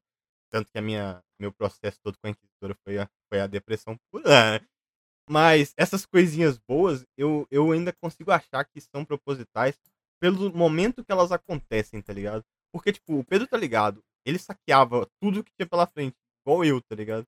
E, tipo assim, tem muita coisa que você vai lá, perde é uma gásula da vida assim, pra abrir e não tem nada, tá ligado? É inútil. É. Você vai saqueando, saqueando mil lugares e não acha nada, acha caco de vidro, tá ligado? Então, tipo assim, tem uns lugares que são muito, tipo, pá, tem uma coisa ali que, pô, como assim?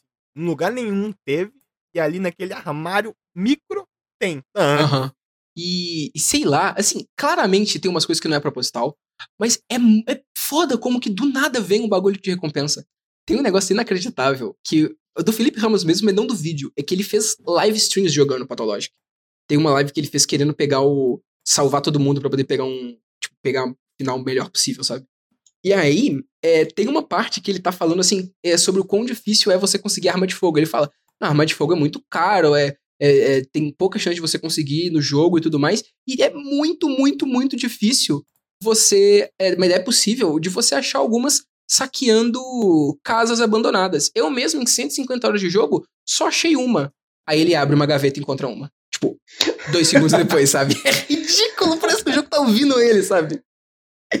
É muito inacreditável. Eu achei uma e eu fiquei muito puto, porque eu falei, tipo, mano, porra, que merda, se eu soubesse que eu ia achar isso aqui. É, dois dias depois, eu não tinha juntado essa porra desse dinheiro pra comprar esse trem, tá ligado? Caramba, tu achou mesmo? É muito raro. Achei, achei total, fiquei em choque. Foda.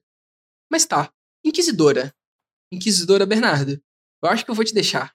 Vou te deixar cuidar dessa parte, por favor. Mas essa, essa parte, ela me dói.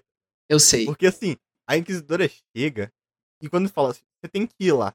Tipo, a sua rea- qual foi a sua reação? Tipo, porque no momento que falou tem que ir lá, eu não fui, tá ligado? Eu deixei pra ser a última coisa pra É, me fazer. Eu sabe? fui, mas eu fui muito contrariado. Eu fui tipo, ah, vai se fuder.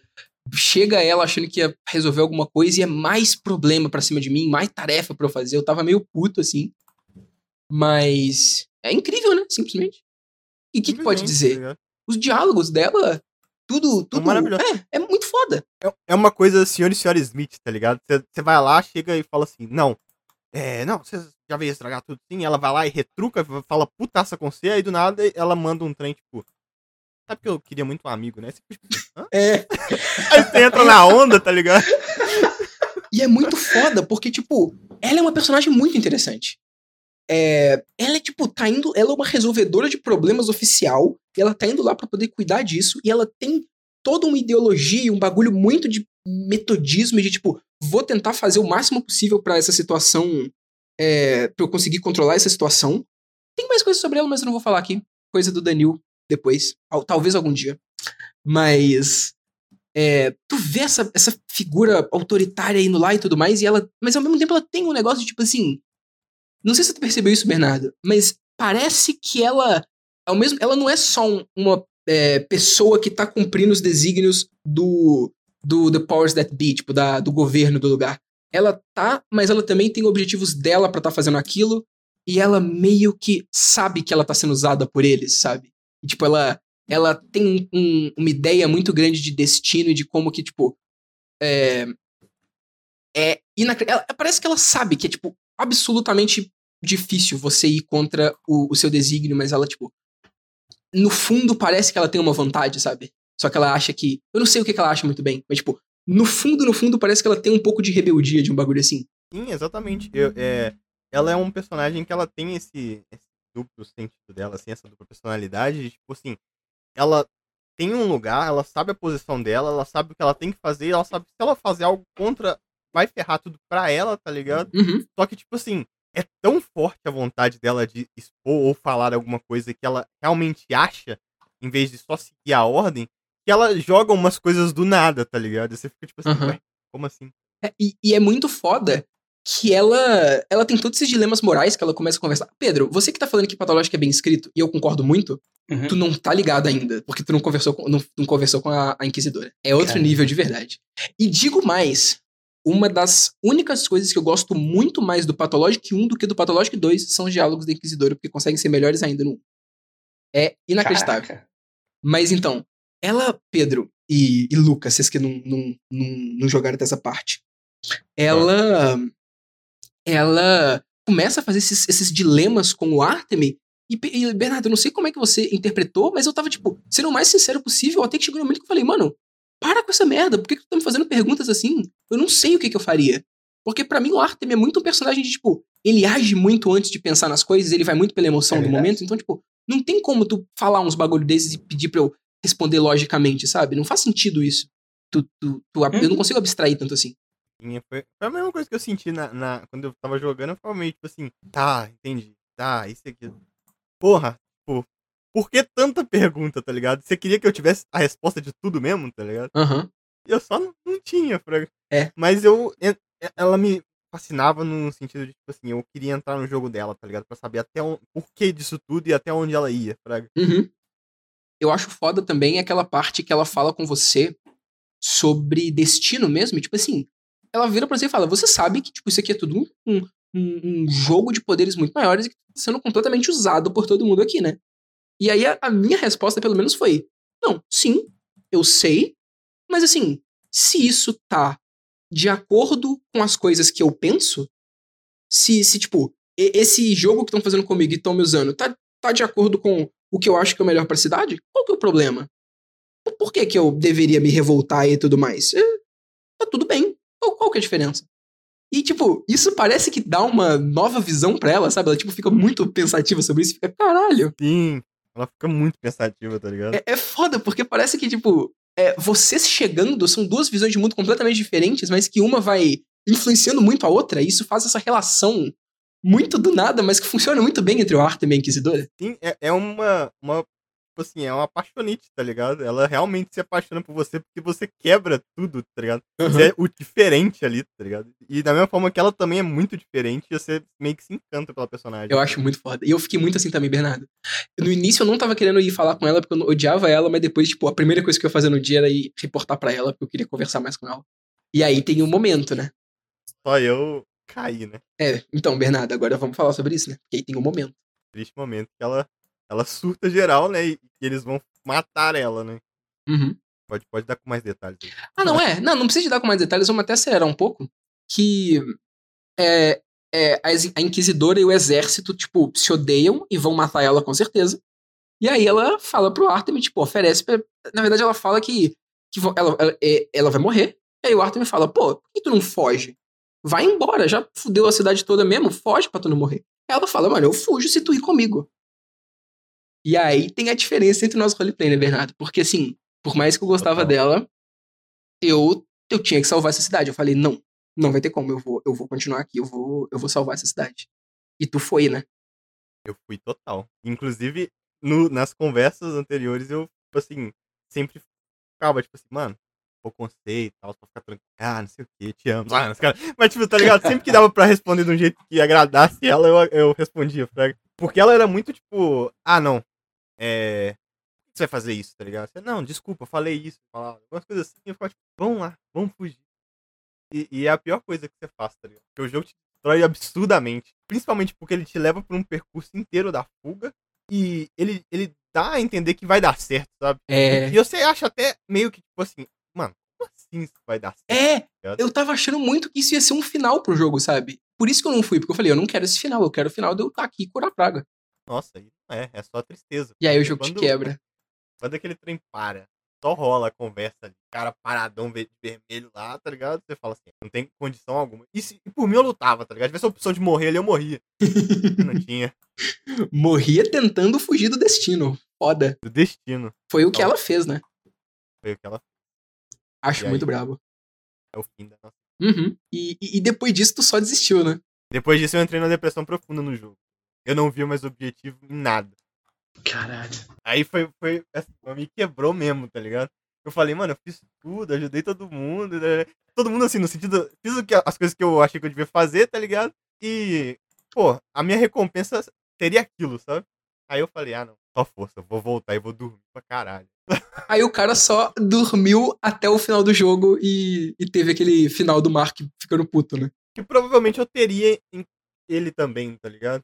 Sei lá. Eu, eu, poder, eu acho que eu, eu não iria ter feito nada do, tipo, intervir ou levar o bilhete, fazer isso, fazer aquilo. Eu teria feito outras coisinhas ainda na cidade, tá? Justo. Na real, esse final, ele advém geralmente de você aceitar a barganha com o fellow traveler. Você fez isso? Então, é, é próximo porque os dois são finais metalinguísticos, mas eles são um pouco diferentes. né? Ah, Tem ainda entendi. esse outro final, que é o final que você falha. É o que você não não consegue, tipo, informações suficientes, ou você não consegue desenvolver os bagulho, ou só se recusa a tomar uma decisão no final, sabe? Assim, Aham. e tem essa possibilidade. Isso que foi o que me- mais me frustrou no final do jogo. Porque, até porque, tipo, eu não tinha, em momento algum, ido no teatro, tá ligado?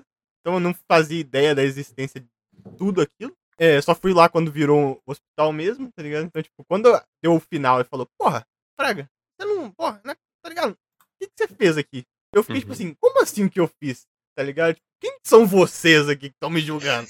É. eu fiz coisa pra caralho, tá ligado? Eu fiz um monte de coisa, salvei, a porra, ali, aquilo, achei a cura, inclusive, e vocês estão falando que eu não fiz porra nenhuma. Eu acho que o jogo simplesmente só não tava preparado pra alguém como eu, tá ligado? E, e nisso eu tenho que concordar. Porque, tipo assim, agora que eu vi a sua experiência, tu teve um arco e tu teve motivos, e foi muito foda, sabe?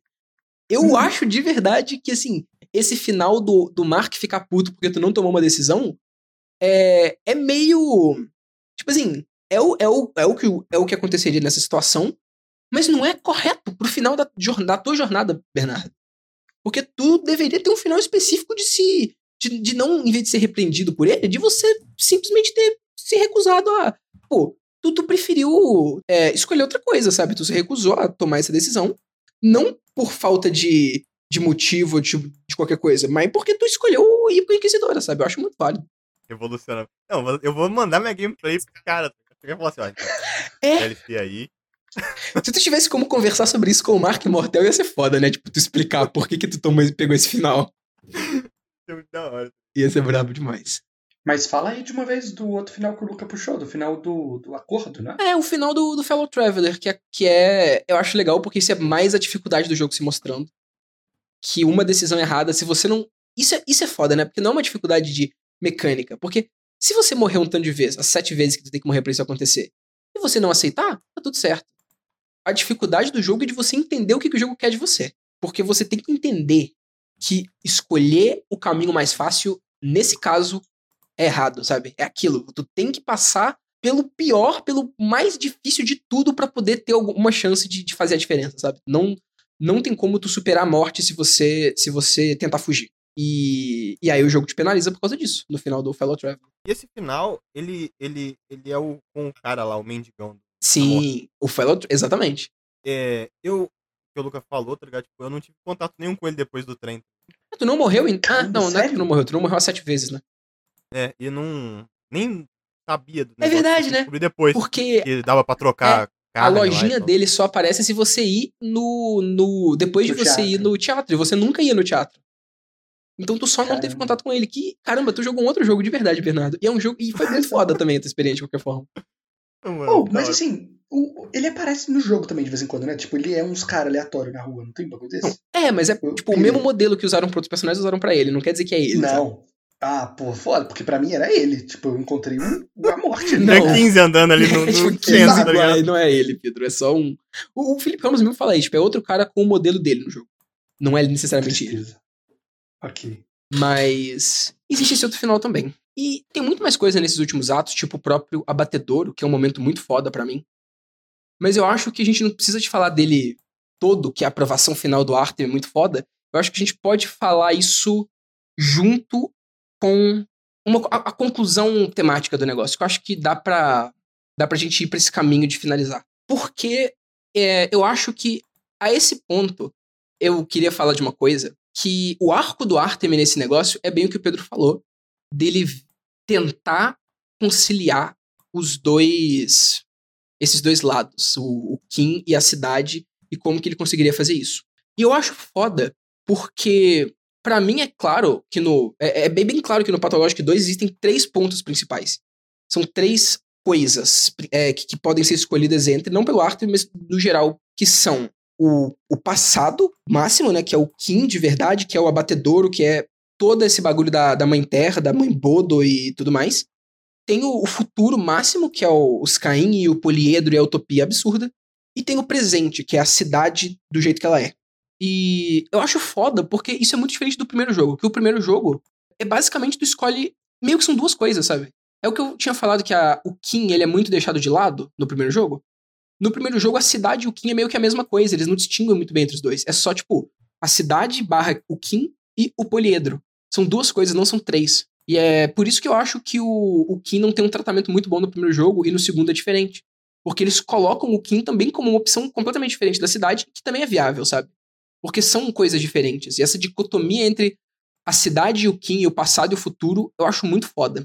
Uhum. Isso é uma coisa que eu até falei com você depois que eu assisti o vídeo do Felipe Ramos, que ele meio que enviesou muito o vídeo inteiro pra esse final que ele acha que é o correto, apesar de que ele Isso eu acho um bagulho meio errado do que o Felipe Ramos fez, no caso. Tipo, eu, eu não concordo 100% com aquilo lá que ele falou do final. Uhum. Mas eu tenho coisas pra dizer também. Justo. Mas é porque eu. As minhas escolhas que eu tomo geralmente seria pra qualquer um dos dois lados, menos pro final diurno, né? O final de voo. Pro final. sim. E eu fico meio frustrado de- só ter experienciado o final a partir do vídeo dele. Eu tenho muita vontade de terminar o jogo justamente pra poder fazer o final que eu quero. Vale a pena. Eu acho legal, eu acho que é um ponto de vista de 100% diferente. E assim, por mais que ele colocou aquele final como bom no vídeo, a comunidade discute, sabe? Tem gente que defende cada um dos dois finais de verdade. Uhum. Então é perfeitamente válido. E eu acho bom que esse tratamento melhor da cultura do Kim, ele é muito mostrado ah, também nesse ato, naquela parte do Termitário e do Artemis, passando a, a ser uma figura mais importante pro Kim e te- meio que assumindo um papel de, de líder pro Kim, principalmente porque é a conclusão de toda essa treta do Termitário e do Big Vlad e do Vlad Jr. e do, do Kim sendo explorado dentro da, da, das, da- das indústrias, sabe? E é um exemplo de colonialismo muito grande, né? E de imperialismo também.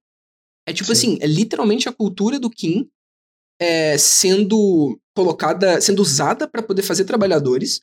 E, e, tipo assim, as steps, cê- cê- cê- dá pra ver isso pela, pelo design dos personagens do Kim mesmo. Eles são de uma etnia diferente, né? Eles são diferentes das pessoas da cidade, porque, tipo, parece realmente que eles são as pessoas que estavam na steppe antes, sabe? Eles são os habitantes da steppe tradicionais, os nativos da steppe.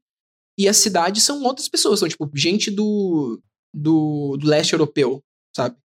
Que chegaram lá. Exato, sim. Então é muito claro que teve esse processo de, de colonização nesse lugar e que agora o Kim tá meio que sofrendo. Tá, tipo, minguando muito por causa desse tipo de coisa e eles estão sendo explorados no, nas fábricas e tudo mais. E é foda como que você, tipo, como Artemi, que faz parte das duas coisas, consegue intervir nisso, né? Consegue fazer, tirar eles do, do termitário e fazer eles voltarem pra vila deles, que é, tipo, é muito você meio que... Isso, inclusive, o Felipe Ramos não mostrou muito bem no vídeo dele também. Porque é muito mais, tipo, me livrei desses caras aqui, agora tô bem, mas eu vejo muito mais como um... O Artemi tá real, tipo, reconquistando o espaço era do Kim, sabe? Tipo Assim, tirou os caras da fábrica e, e- e eles voltaram pra vila deles que já tava abandonada há muito tempo, sabe? E agora ela tá repovoada e agora eles estão vivendo na vila original do Kim, sabe? Que, assim, meio que a cidade criou essa necessidade deles irem pra fábrica pra conseguir sobreviver naquela sociedade nova. E não, sabe? Tipo, o Artemi mudou isso pra que eles conseguissem voltar pro, pro Kim. Eu acho foda. Voltar Isso é pra, vila. Mas eu acho que manter o aspecto sobrenatural era inviável. Não tem como, é um aspecto sobrenatural opressivo que impede o Kim de crescer também. Tipo, de, de ter uma, uma existência saudável ali nas steps. Mas aí que tá. É aquela velha discussão de antropologia, né, Luca? Uhum. Tipo assim, tem casos que, tipo, é uma cultura muito diferente e é um bagulho que a gente considera muito extremo, mas pra eles é normal, sabe? E assim, eu o Artem, eu diria que ele tem como falar, ele tem como, ele tem um espaço pra poder falar sobre isso, porque ele é, ele faz parte dos dois mundos, ele é um membro do Kim, não. Uhum. Só que é meio complexo a gente decidir de verdade o que que é melhor, sabe? Porque assim, esse aspecto sobrenatural do Kim é um negócio extremo de respeito à Terra e de tipo, você não pode fazer nada é, e sair daquela mentalidade do Kim que você, você é punido. Mas ao mesmo tempo, se você destruir isso, você tá destruindo, tipo, é, não a cultura, porque a cultura vive, mas tu tá destruindo parte muito importante do que que é o Kim. Tipo assim, muita gente argumenta que criaturas tipo ah, os odongs ou a- até aqueles aqueles bichos de, de osso, sabe? Que é tipo aquele boneco que o Artem tem. Uhum. Esses bichos vão ser extintos, sabe?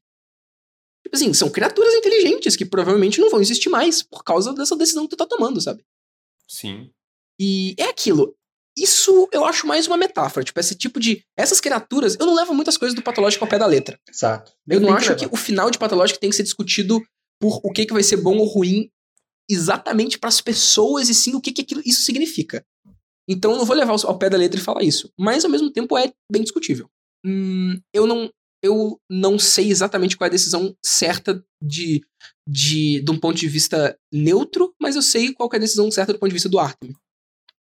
Sabe? Ah, justo. Uhum. Sim. E- Ok. Pra mim, o Artemis escolheria o final de urno. 100%. Uhum. Tu concorda, Pedro? Concordo. Eu, assim, eu não escolheria, mas ele escolheria, com certeza. Uhum.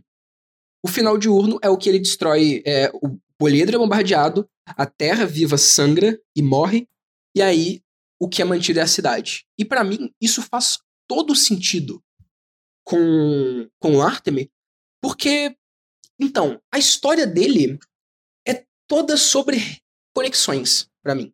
Sobre restaurar é, conexões com, com coisas que ele tinha perdido e sobre conectar coisas que pareciam inconectáveis. É, e eu acho isso muito foda, porque o passado do Kim mais extremo e o futuro da cidade são coisas que não dá pra você ligar. Não tem como você conectar o poliedro com, com o abatedouro, sabe? São coisas diametralmente opostas, a terra viva e o poliedro. Não tem como essas duas coisas sobreviverem. E o Artemi, como parte desses dois mundos, como que ele iria viver? E a única decisão que ele, que ele encontra é: ele tem que tirar os dois extremos daquele mundo e transformar e, tipo, mesclar essas, esses dois extremos em uma coisa só. E é o que ele faz no final do jogo. É, tipo, entre o passado e o futuro, ele escolhe o presente, né? Ele escolhe o que, que a cidade é agora, o que, a cidade era quando ele era criança, inclusive, né? Tipo, ele, a cidade volta pro status quo normal dela, sem praga e sem loucura da, do, do, do poliedro, e volta a um estado de, de normalidade. E, assim, para mim é 100% o que o Artem faria. Definitivamente. Uhum. Mas tá errado, tem que fazer o poliedro mesmo, pau no cu da presente. Caralho. eu, eu concordo com, com o Vitor. Concordo. Concorda? Foda. E é interessante porque isso é muito diferente do próprio Pathologic 1. Porque no 1, o arco do Artem é muito mais sobre restaurar as raízes que ele tem com o Kim e sobre. Tipo, ele, ele não tem essa questão, sabe? Me parece que a, a visão do Artem do 2 é muito mais crítica em relação ao King. Ele ainda gosta daquela cultura, mas ele acha que para eles viverem numa sociedade eles têm que. Pra mim, toda metáfora desse final do Artem é isso, sabe? Tipo assim, é, é bem o que, que a, os Maori na Nova Zelândia, sabe? Uhum, uhum. Tipo assim, eles mantêm a, a, a grande parte da tradição daquela daquele, daquele povo, daquele lugar, mas eles incorporam na sociedade de uma forma que ela continue viva, porém diferente. Eu acho que é isso que o Artemis, é isso que o final do Artemis quer dizer, sabe? O, as criaturas místicas e a Terra Viva morrendo é basicamente essa parte da, da cultura que é mais extrema que vários povos tinham, né? Tipo, indígenas do, do Brasil que faziam canibalismo, esse tipo de coisa. O final do Artemis é, é fazer com que é, esse tipo de, de, de povos tenham que se abster desse tipo de, de tradição e fazer com que povos é, mais tecnologicamente avançados tenham que se abster de, de, de coisas que vão excluir essas pessoas para que as duas consigam viver juntas, sabe? Para mim, o Artemis, a escolha do Artemis significa isso. E a, você só jogou a run do Danil, né? Você não terminou da Clara? Né? Eu joguei a do Danil e a do, e a do Artemis. E é o que eu ia falar também, né? A do Artemis no, no, no, no Pathologic 1 é muito ele só restaurando a conexão que ele tem com o Kim e escolhendo a cidade e não o poliedro. E isso eu acho meio. não muito interessante, na verdade. Porque. Porque para eles a cidade e o Kim é a mesma coisa, e claramente não é, sabe? Uhum. Claramente a, a, cidade não faz bem pro Kim do jeito que ela é e, e vice-versa. Total. E voltando pra parte do batedouro, eu só queria falar que, né, no final, o, o arco do Artemis é, tipo, restaurando a cidade que ele conhecia, uma cidade que, que começava hostil a ele e que no final se transforma no que ele se lembrava é, de que ela era na infância dele, né? Que é no dia 12 que ele pode andar e ela tá tudo de boa. Para mim, aquilo é a visão mais idealizada que o Artemis teve da cidade, que é a cidade que ele cresceu e que ele gostava. E ele, no final, esse é o jeito que ele, que ele consegue de conectar duas coisas que, tem, que não tem conexão. E dentro do abatedouro, eu não lembro se vocês lembram disso, mas para você sair de lá, você tem que matar os Odongs e você tem que fazer a, o ritual com a Nara. E aí, lá dentro, você tem que pegar três coisas, né? Uma moeda, uma vela e um carretel de lã. Uhum. E aí você tem que conectar essas, é, a moeda e a vela com o carretel de lã. E para mim é muito isso, sabe? É o Artemis entendendo o que, que ele tem que fazer, que são conectar duas coisas completamente inconectáveis. Para mim, a moeda sendo a, a civilização, né? Tipo, a, a civilização moderna que tem dinheiro e tem esse tipo de coisa. E a, a vela, que é muito mais associada à tradição e à religiosidade, sendo o Kim e ele conectando os dois com as linhas e a linha tem toda a simbologia do Menku, que é o que, que ele é, que é a pessoa que enxerga as linhas e as conexões entre as coisas, que as pessoas não veem. Então, para mim, é tudo muito bem amarrado, simbolicamente, na campanha do, do Artemis do Pathologic 2, sabe? Uhum. Tem alguma coisa que vocês queiram adicionar? Sobre as crianças? Talvez, tipo, as crianças que tem que salvar? Os oito, né? Os oito, sete, sete, oito. As sete mais o oito, que é o Udurg. Uhum. Cara, eu acho que é uma. Pelo que a gente. Eu ouvi vocês falando, assim, pelo que eu vi no próprio vídeo do Felipe Ramos, é um. É uma cola emocional ali muito forte, né? Porque Sim. parece que os personagens que a gente acaba se relacionando mais e acaba tornando mais próximos ao nosso personagem, independente da missão, são as crianças, por conta da personalidade delas, que eu acho que também são muito bem escritas. E, É, eu, muito no final diversas, eu, né? eu gosto muito das crianças. E eu acho legal Tipo, por que que o Isidor pede pra você salvar aquelas crianças, sabe? Uhum. Que pra mim é muito tipo, essas crianças são o futuro da vila e o que que vão fazer a vila do jeito que o Isidor e que o Artem acham que é correta, sabe? Pode ver Exatamente. que assim, tem todos os pontos perfeitos pra poder fazer aquela sociedade funcionar.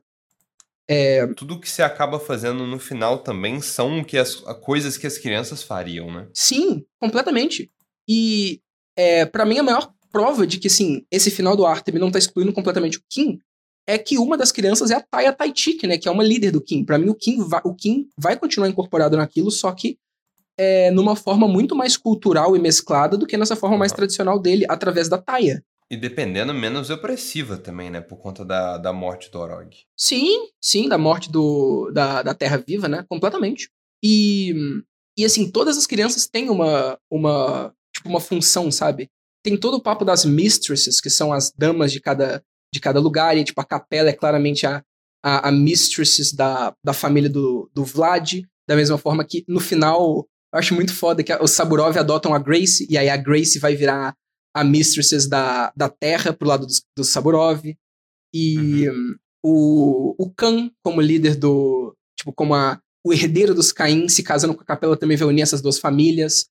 E eu acho foda também que o Notkin, o Stick e a Murky são muito a versão criança do Bad Griff, da Lara e do Ruben, sabe? Exato. E o, e o. Isidor e, e o Artem agora é o que o Isidor era pra ele, sabe? Aham. Eu acho muito foda isso, sabe? Tipo, Notkin é o líder popular e que tem a gangue, que é o, o Bad Griff, só que uma versão melhor, entre aspas, tipo, não melhor, mas assim, mais. É, menos problemática do, do que o Bad Griff. Da mesma forma que o Stick é o médico que tá sendo instruído por uma pessoa que adotou ele como pai, igual o, o Rubin era o médico instruído pelo Isidor, que é uma pessoa que adotou ele como pai, só que sem essa arrogância do Rubin.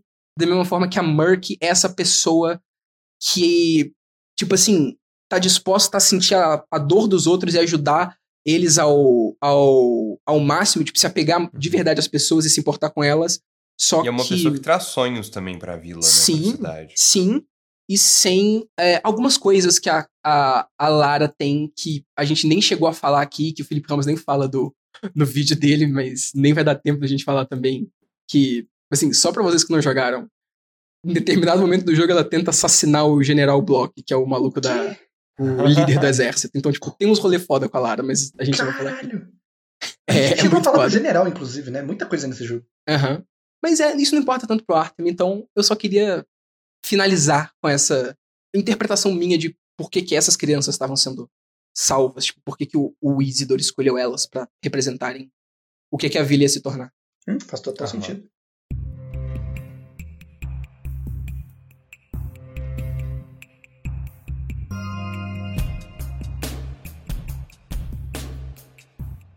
Eu acho que com essa apresentação final desses picutuchos do Pathologic 2, nós fechamos tudo.